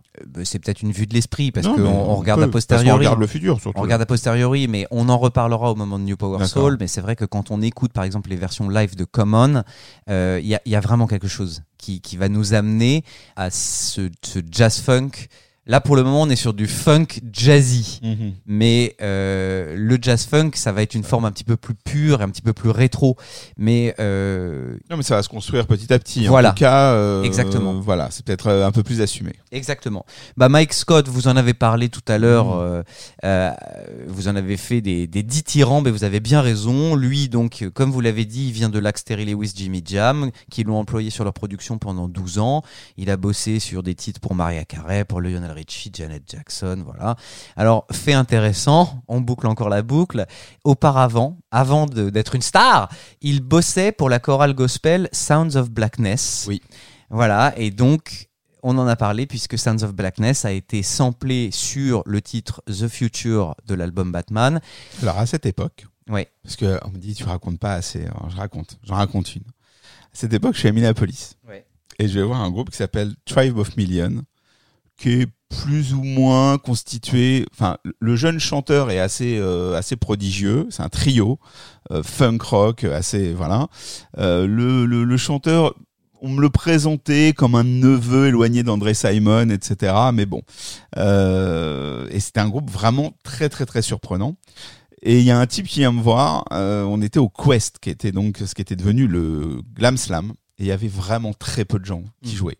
Et grâce à Internet, parce que déjà à l'époque, je connaissais Tribe of Million, mais vraiment, encore une fois, on parle de la préhistoire. Donc je euh, je les avais déjà vus jouer l'année d'avant, je crois. Et donc, je vais voir le, le groupe après. Je, ils me disent, mais c'est pas possible. Enfin, on a 20 personnes dans la salle à Minneapolis et toi, tu viens de Paris, tu sais qui on est, tu connais nos chansons, euh, tu sais déjà quelle reprise on a fait et tout. C'est un peu fou. Donc, je discute avec eux euh, euh, backstage. Enfin, backstage. Oui, backstage. Et là, il y a un type qui vient me voir, il me dit, salut, euh, c'était Mike Scott. Ouais, toi, tu viens de Paris et tout, super sympa et tout. Il me dit, ouais, je viens de me faire embaucher par Prince, euh, super bizarre et tout. Le mec était, tu vois, c'était, c'était anecdotique, en fait, le fait d'être, de s'être fait embaucher par Prince. Et donc, voilà, c'était plutôt rigolo. Et donc, euh, bah, ça a fait que ça me faisait une anecdote un peu rigolote euh, avec Mike Scott pour me rappeler à son bon souvenir. Garçon avec qui je suis plus ou moins resté en contact, euh, peu importe, et qui m'amène à une dernière anecdote qui vous fera sourire. Euh, Mike Scott, c'est quand même quelqu'un qui a pas sa langue dans sa poche, qui est plutôt, plutôt, euh, voilà, rock and roll, on va dire. J'épargnerai euh, les histoires de rencontres avec les filles, tout ça, on va mettre tout ça de côté. Euh, et à un moment donné, il y a eu un groupe de jazz franco-américain qui s'appelait Ursus Minor, dont le batteur était Stockley Williams, excellent groupe que je vous invite à écouter, et puis qui avait comme guitariste Jeff Lee Johnson, qui malheureusement est décédé, et ils ont demandé à Mike- Scott de prendre euh, le, le- relais, ce qu'il a fait, et donc nous, moi je suivais beaucoup ce, ce groupe, et on avait fait un petit doc euh, qui doit être disponible sur Scopy TV, je vous laisse regarder euh, avec eux. Et à un moment donné, donc le concert se termine, je reste avec eux, etc. Il y a Mike Scott qui est en train de ranger son, son, son ses affaires, et puis il y a son téléphone, et il me dit, il me dit, Ah, tiens, prends mon téléphone. Donc je prends le téléphone du gars, et là je lui dis, putain, mais je suis en train de réaliser quand même que j'ai ton téléphone. Si ça se trouve, t'as le numéro de, de, de, de Prince dedans. Il me dit, oui, oui, euh, tu peux pas le rater, il est classé à trou du cul. Voilà, je te laisse reprendre. Eh bien, euh, malgré ça, on dirait que Mike Scott est un guitariste extraordinaire. C'est un guitariste extraordinaire qui tourne depuis donc avec euh, Timberlake. Exactement. Et puis, bah, c'est bien normal. C'est un guitariste qui est extrêmement versatile, qui est aussi à l'aise dans les cocottes funky que dans les solos de disto. Euh, Vous trouverez sur Internet, euh, il y a une, euh, un, un solo qui fait sur Purple Rain euh, qui est absolument dantesque, Mhm. euh, euh, vraiment dans l'esprit. Bon, bah voilà, il, peut tout faire ce garçon. Et donc, euh, donc euh, oui, on a perdu quand même le NPG, mais euh, les NPG ont bien servi nous ont fait rêver sur beaucoup, beaucoup, beaucoup, beaucoup de titres et beaucoup de concerts et beaucoup de formules. Maintenant, on part ailleurs et on part sur un, un groupe qui va emmener Prince vers de nouvelles contrées musicales avec peut-être plus de légèreté. Alors, est-ce que c'est pour qu'on écoute mieux les textes? Dans la mesure où on a quand même redit et redit sur Emancipation que Prince se livrait corps et âme et que donc euh, c'était un moment de sa vie où il avait envie d'être dans une intimité et que peut-être qu'il a moins envie d'avoir un groupe qui bastonne derrière parce que euh, c'est pas le propos, c'est pas le sujet. Euh, plus de douceur parce que c'est en phase avec son look du moment, son petit côté. je suis un gentil garçon maintenant, je suis passé du côté lumineux de la force. Il y a moins de prouesses visibles de musiciens. Je dis visible, hein, parce que j'espère bien qu'avant la fin de cet épisode, Rafi, tu vas nous faire écouter la version Rosie O'Donnell Show de Somebody's Somebody, parce que entre la version studio et cette version-là, euh, voilà ce que Prince nous met dans la gueule en termes de mise en place, et ils ont absolument pas à rougir versus le- les NPG euh, qui revisitaient euh, Sexy Motherfucker sur l'acte 2, par exemple. C'est un groupe où il y a quand même deux guitaristes plus Prince. Donc ça permet plusieurs choses. Ça permet à la fois de reproduire les différentes couches et textures de guitare du disque s'il avait eu envie de vraiment défendre ce disque sur scène. Et puis lui, ça lui permet, vous verrez sur les, sur les vidéos de l'époque, vous verrez qu'il a sa guitare symbole dont il joue surtout sur les leads un petit peu distordus ou sur les, gimmicks très visibles, mais sinon il la porte souvent en bandoulière. Et il laissait un showman euh, avec la guitare sur le côté. Alors que sur la période Wild qui était juste avant, il était constamment quasiment constamment avec sa guitare. Donc Prince a envie d'être un petit peu plus léger et plus performeur à ce moment-là et il va pouvoir le faire grâce à ces deux guitaristes additionnels. Du coup, c'est un retour aussi à, à des racines plus R&B que rock et ce petit côté laid back, mid-tempo, vaguement jazzy qui, je pense, va nous amener plus tard de manière très logique à New Power Soul, au Jam of the Year Tour et à la collaboration avec Larry Graham. Donc le Prince du futur sait très bien ce qu'il veut faire et c'est très bien où il a envie d'emmener Emancipation, sauf que malheureusement, bah Pierre, tu nous l'as suffisamment dit, Emancipation est un projet Moody et qu'il ne va pas le défendre ou à peine sur scène et qu'on va passer à autre chose. Mais en tout cas, la direction musicale était là et Prince expérimente toujours et Prince évolue toujours et c'est ça qui est magnifique. Frédéric Nicolas Pierre, nous, nous sommes en train de clôturer cette seconde saison de Violet par ce, ce triptyque, ces trois épisodes consacrés à Emancipation. Est-ce que c'est c'est quasi 9 heures, c'est quasi 9 heures. Euh, à traverser ces 36 titres euh, de ce triple album euh, vous permettent d'en avoir un, un regard différent, une approche. Est-ce que vous avez percé le mystère, comme on dit, d'Emancipation Qui veut commencer? Je peux commencer puisque j'étais le plus critique au, dé- au début. C'est un album que j'ai. Euh, C'est vrai, c'est vrai que quand on a commencé cette aventure, t'as dit j'y vois l'intérêt, intellectuellement il y a des choses à dire, mais ce disque, je continue de, de- ne pas le porter en moi, je continue, d'être extérieur. Oui, absolument. Et euh, je l'ai euh, écouté puisque quand je travaille, j'écoute d'abord l'album en lisant les textes. En plus, après, je l'écoute plusieurs fois comme ça en fond. Pour Je que- crois aussi que depuis l'aventure Violet, tu écoutes les albums, euh, tu écoutes les Alors, albums euh, jusqu'à celui que Je- nous allons oui, traiter. C'est-à-dire que voilà, depuis qu'on a commencé, je pendant qu'on prépare euh, l'album, j'écoute donc d'abord l'album en lisant les paroles. Mhm. Ensuite, plusieurs fois, euh, en faisant autre chose, ça tourne en tâche de fond. Et puis il y a des choses qui viennent s'ancrer euh, plus ou moins. Et puis en- après, je me mets à, à travailler en lisant. euh, Et tu écoutes que peu je les suivants ou pas les et je suivants. n'écoute pas les suivants. Voilà, ça pour Dans rester mon vraiment dans la chronologie. Je, voilà. Par contre, je m'autorise à réécouter les anciens que j'ai déjà bien. travaillé du coup. Très bien. Donc je te rassure, je n'ai pas passé trois dernières semaines à écouter Emancipation uniquement en boucle. Euh, presque, remarque. je ne l'aime pas plus. Mhm. C'est-à-dire que il ne me plaît pas plus. Il ne me plaît toujours pas globalement. Euh, alors il y a toujours des morceaux que je trouve euh, fabuleux. Euh, mais l'album en lui-même ne me plaît toujours pas. La manière dont les chansons euh, s'articulent les unes avec les autres ne me plaît pas. Il y a plein plein de moments quand je l'écoute, je me dis, mais, je, me demande pourquoi c'est ça? Il y avait ça avant ce morceau-là? Je trouve que ça va pas. Je trouve que je trouve voilà, je trouve dans la construction il y a toujours quelque chose qui va pas. Alors évidemment j'ai appris énormément de choses sur les textes parce que je suis comme tout le monde. Moi je suis pas quelqu'un qui depuis euh, 30 ans euh, fait ce que je suis en train de faire pour violer là. hein. Je suis comme tout le monde. Les, les trois quarts des titres de Prince je les connaissais en yaourt certains. Hein. Pas pas tous, mais il y en a que je connaissais en yaourt. Les, les plus vieux que j'ai écoutés quand j'étais gamin, je bon. Donc j'ai évidemment appris une grande partie de ce que je vous ai raconté là pendant pendant euh, les trois épisodes. Il y a une, si j'avais fait le même truc il y a un mois, je n'aurais pas du tout su dire ça. Donc j'ai appris plein de choses. J'ai beaucoup apprécié les interventions de Nicolas, euh, qui m'ont permis de me forcer à, à écouter, puisque voilà, et donc de comprendre des choses derrière, puisque puisque comme il ne me plaisait pas euh, vraiment, euh, j'allais pas écouter au- vraiment. C'est pas un album Ouais, que ton attention C'est pas pas un album que j'ai eu envie d'écouter au casque pour aller au fond du truc. quoi. Voilà. Euh, et il m'a permis de faire ça, et donc merci pour ça. Quant à euh, où en était l'homme à ce moment-là, euh, malheureusement, tout ce que dit euh, Pierre, je suis d'accord à 95%, et ça me désole toujours autant. C'est-à-dire que euh, moi, j'ai depuis 30 ou 40 ans, je me suis toujours tenu loin, loin, loin, loin de savoir euh, qui était ce monsieur et quelle était sa vie. Ça me, je voulais pas le savoir parce que ça m'intéressait pas.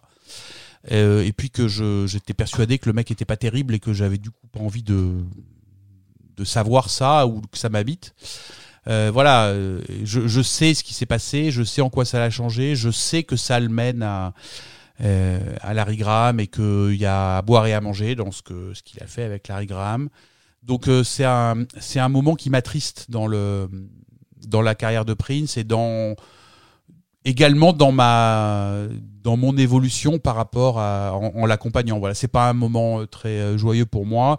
Les deux trois prochains albums vont pas non plus être des moments euh, quand on va se mettre à parler de je sais que de Raven 2 euh, des choses comme ça, c'est pas des moments où où pour moi c'était très joyeux et heureusement euh, 2001 avec The Rainbow Children on revient à du du ouais, peu d'excitation. il, il sait faire ça quoi donc voilà je sais que et pour moi cet album continue même là après les 9 heures à, à susciter ça un peu de tristesse Je vais rebondir aussi Oui, parce que d'une certaine manière, donc comme je l'avais dit en préambule du premier épisode, euh, moi c'est un album que j'aimais à l'époque, que j'ai dégrossi à ma manière comme euh, plein de fans, mais que j'aimais.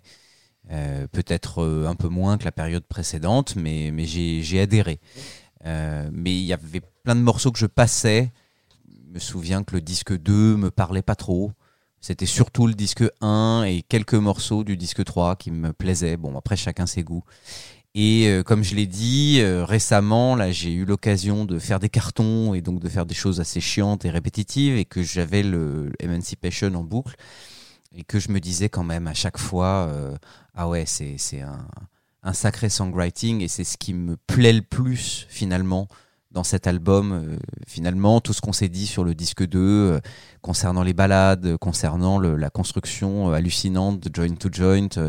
voilà, je trouve que c'est des, des points extrêmement forts de cet album, mais je te rejoins Fred dans cette tristesse parce que finalement, si Emancipation est un album maudit, j'ai l'impression que ce disque 2 préfigurait un songwriter Prince qui se serait vraiment débarrassé de certaines choses très clinquantes pour aller vers plus d'intimité, plus de simplicité, euh, plus d'honnêteté presque, et donc de subtilité, de complexité, sans, sans en faire des tonnes et sans aller vers les, musiques progressives ou les, les constructions alambiquées euh, qui, va, qui vont avoir lieu par exemple sur Rainbow Children. Et euh, comme c'est un projet qui a avorté, ou en tout cas un projet qu'il a considéré comme maudit parce que euh, c'était associé à trop de douleur, bah, d'une certaine manière, ce songwriter Prince, on ne le retrouvera pas plus tard.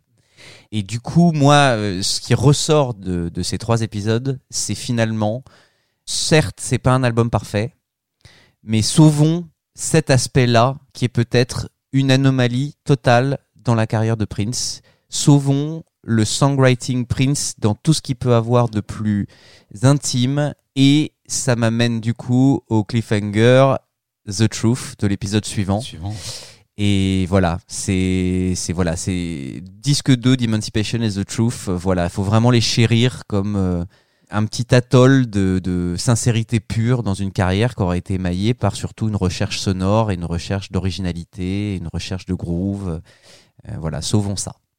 Euh, moi, quand Emancipation est sorti, ça faisait 14 ans que j'écoutais Prince. J'écoutais Prince depuis 1999 et j'ai aimé euh, sans aucune restriction toutes les périodes qu'il a traversées, euh, que j'ai appris à connaître concernant les albums avant 1999, mais j'ai connu comme pratiquement tout le monde autour de cette table et toute l'histoire de Prince en direct depuis euh, 1999.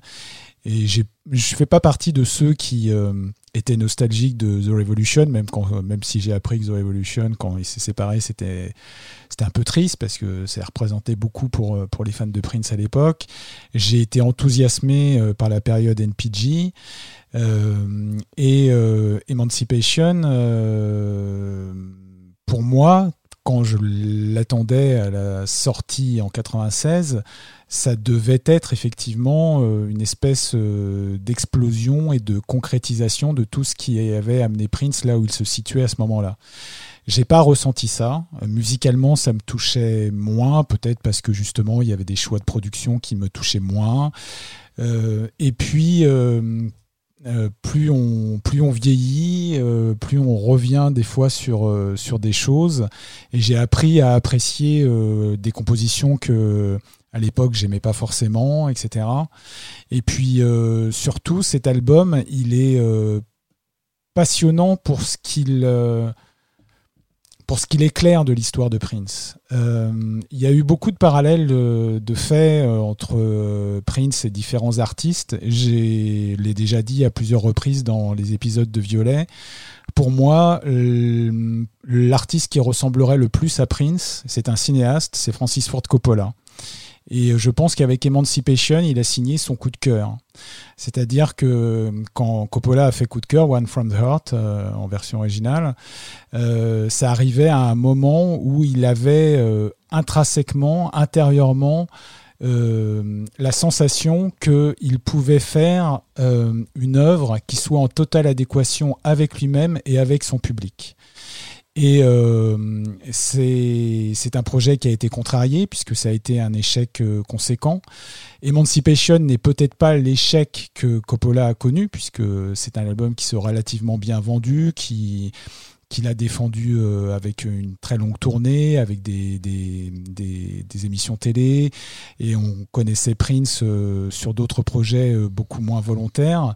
Mais l'histoire contrariée de cet album est paradoxalement plus passionnante que l'album lui-même. Et la façon dont elle éclaire l'histoire de Prince euh, me touche vraiment euh, personnellement.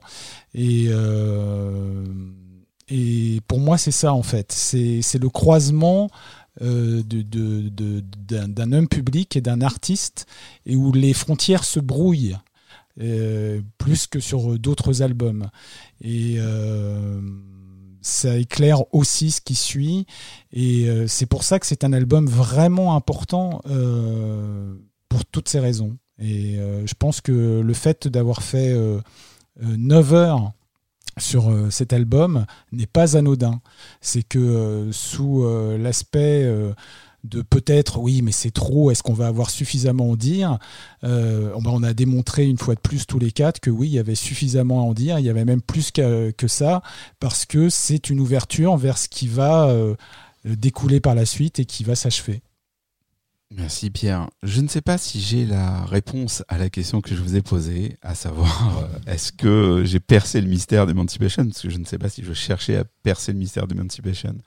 Mais de, de ce qui ressort de ces, de ces moments passés ensemble, je crois qu'on a finalement à l'approche d'Emancipation qu'ont certaines personnes qui ne nous écoutent pas en voyant le nombre d'épisodes de Violet et leur durée.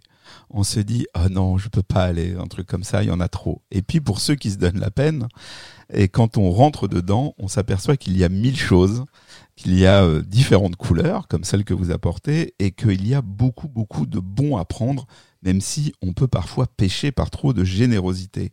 Euh, il est difficile d'écarter Emancipation de la période où il est sorti pour la plupart d'entre nous, je parle des, fans Quadra, Quinca, et de la période où il est sorti dans la vie de Prince.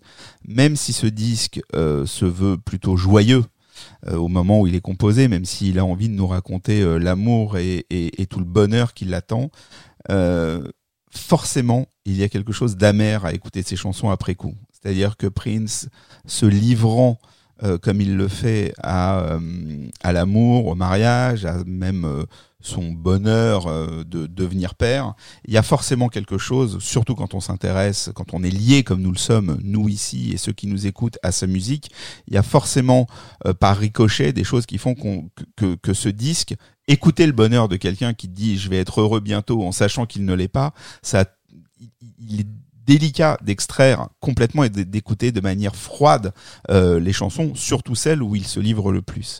Euh, moi, j'ai toujours vu cette période. euh, je me souviens d'interviews, il est à côté de Maïté, etc. Il est très, il est très naturel. J'ai toujours ressenti, mais c'est très personnel, euh, cette période comme euh, ces films où tu as euh, le méchant ou le vilain garçon qui est ramené vers la lumière par sa bien-aimée et puis il est déçu d'être allé vers la lumière et il redevient beaucoup plus noir, etc. On va pas dire que c'est ce qui est arrivé à Prince, mais il y a, y a quelque chose de ce sentiment. C'est-à-dire, j'ai essayé le monde que vous me proposez, celui où je me livre, celui où je dis des choses sur moi, celui où je montre mon amour, celui où je suis un être humain comme les autres, et en fait, ça n'a pas marché. Ça n'a pas marché pour moi, ça n'a pas fonctionné. Je le paye, je le paye le prix fort. Je le paye le prix fort sans pouvoir le masquer puisqu'on me pose des questions auxquelles j'ai pas envie de répondre. Et donc, je vais aller m'enfuir, enfin, je vais aller me réfugier plutôt dans quelque chose de, dans, quelque chose qu'on verra euh, dans les dans les dans les prochains épisodes. Euh, pour moi, ce disque est lié euh, beaucoup à Internet et donc Emancipation est aussi une période un peu joyeuse parce que l'internet est devenu mon métier et je ne le pensais pas et je me suis intéressé à internet exclusivement euh, grâce ou à cause de Prince. C'est parce qu'il y avait la musique de Prince sur internet que j'ai regardé ce média et je sais que pour Frédéric il y a de ça aussi un petit peu aussi. C'est parce que Prince diffusait sa musique, c'est parce que on pouvait envisager de lui parler ou d'avoir des informations que je me suis intéressé à ce média et qu'on est là euh, aujourd'hui euh, à vous parler. Euh, je vois Frédéric euh, ouvrir les yeux. Dis-moi tout. Sur, sur le dernier point, euh, j'ai une anecdote. La première fois de ma vie que je me suis connecté à Internet, c'était dans un cybercafé à Londres. Pareil. Et la première page Internet que j'ai vue, c'était une page sur Prince. Je suis allé dans un cybercafé pour aller sur le New Power Network et c'est la seule chose que j'avais. Et le monsieur m'a dit si vous voulez, vous pouvez imprimer des pages et j'ai imprimé ces pages pour tellement ça paraissait incroyable d'avoir des informations euh, un peu en couleur euh, sur. Prince à distance. Non, ce que je voulais rajouter, c'est quand tu dis euh, euh, Prince qui dit j'ai essayé votre monde, j'ai essayé de me montrer et voilà ce que ça donne et je me retranche dans mon bunker. Je pense que ça va même bien au-delà parce que ce qu'il a essayé, non, même pas ce qu'il a essayé, ce qu'il a concrétisé pendant quelques heures, c'est c'est ce qu'il prêchait depuis. c'est la théorie, c'est la théologie qu'il avait mis en place depuis 20 ans qui était soyez libre. Il s'était libéré de sa, maison de disques. Trouvez l'amour. Euh, associez-le au sexe. Et on sait que quand on les voyait sur scène, c'était pas un amour platonique, Maïté et Prince. Euh, et de là, vous atteindrez euh, cet état de félicité. Et ce qu'il a atteint, c'est exactement l'inverse. Donc ça met en cause beaucoup plus que que le monde, euh, le monde est compliqué et j'aime pas les règles, ça remet en cause ce, en quoi il croyait et ce qu'il a expliqué pendant des, des années. C'est c'est euh, c'est compliqué à vivre et quand on quand on parle de Larry Graham et de son influence, euh, Larry Graham l'a peut-être sauvé d'un désespoir Très insurmontable. certainement. Oui, il faut pas avoir un point de vue euh, égoïste en tant que fan en se disant ah s'il n'avait pas rencontré Larry Graham, leur histoire aurait peut-être été différente, etc. Euh, je pense que euh, oui, Fred a dix fois raison. Je pense que ça l'a profondément ébranlé au plus profond de lui-même. Je veux dire, je pense que c'est quelqu'un qui avait des croyances et des convictions et une certitude sur comment mener sa barque et que on en parlait en off. Je pense sincèrement, même si c'est un point de vue personnel, que, ce qu'il a vécu pour lui a dû être ressenti comme une punition divine euh, pour tout ce qu'il avait accompli, alors qu'il pensait le contraire. Et, euh, voilà. Et après, c'est il faut dealer avec ça, il faut continuer à être Prince, il faut continuer à faire ce qu'on sait faire, il faut continuer à vivre avec son public, il faut continuer à se dévouer à son public. Et euh, bah, si Emancipation nous a permis euh, de comprendre euh, bah, le, sacrifice qui a été le sien jusqu'à la fin de sa carrière à partir de cette date-là, c'est bien, je trouve que ces 9 heures ont été, ont été utiles. Messieurs, je voulais euh, sincèrement et chaleureusement vous remercier euh, de ce que vous venez de faire, déjà de faire vivre l'expérience Violet au-delà des premiers épisodes, d'avoir fait une seconde saison absolument euh, brillante et, et d'avoir euh, maintenu ce pari pour ceux qui nous écoutent. euh, Emancipation a- est, un sujet de conversation entre nous quatre depuis euh, pas mal de temps sur la forme qu'on voulait lui donner, sur le nombre d'épisodes, sur les thématiques abordées. Euh, il fallait trancher. On, on s'est posé les questions, deux épisodes, trois parties autour des disques ou quoi. Finalement, je crois qu'on a quand même réussi à tenir un pari euh, euh, de très bonne facture. Merci infiniment euh, pour euh, pour tout ce qu'on vit ici et tout ce qu'on fait, ce qu'on permet de vivre, de faire vivre à ceux qui nous écoutent. Merci à ceux qui nous écoutent et qui nous soutiennent. Euh, c'est le, le, le carburant. Euh, Prince, c'est les, le, le quasi plein du carburant, mais vous, vous êtes vraiment ceux qui qui nous permettent d'avancer, de tenir, de nous de vraiment de nous encourager à à, à continuer.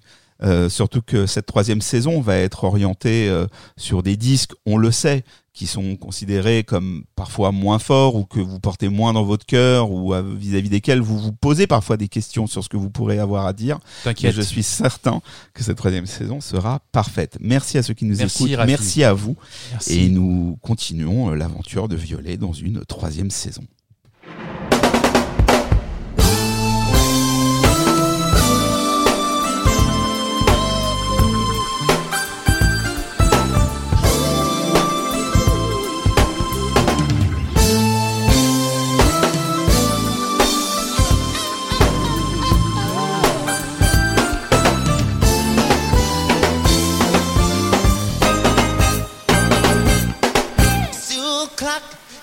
The morning, and I just can't sleep. Outside the rain is pouring, I'm lonely as can be. Maybe tonight will be different than the nights before. Maybe not. I need to feel someone beside me. I can't be alone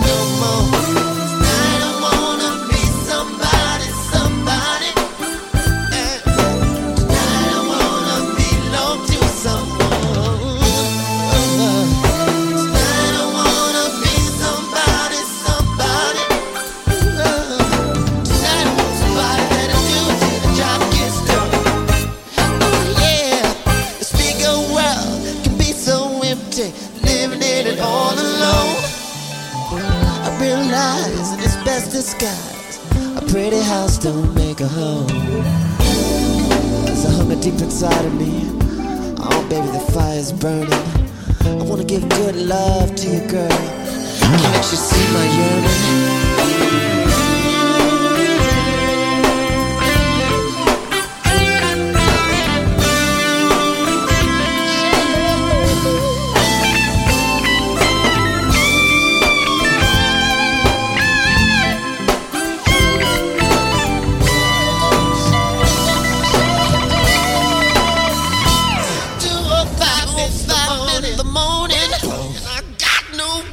One to call. I'm learning to hear another voice inside this lonely walls. Maybe tonight will be different than the night before. I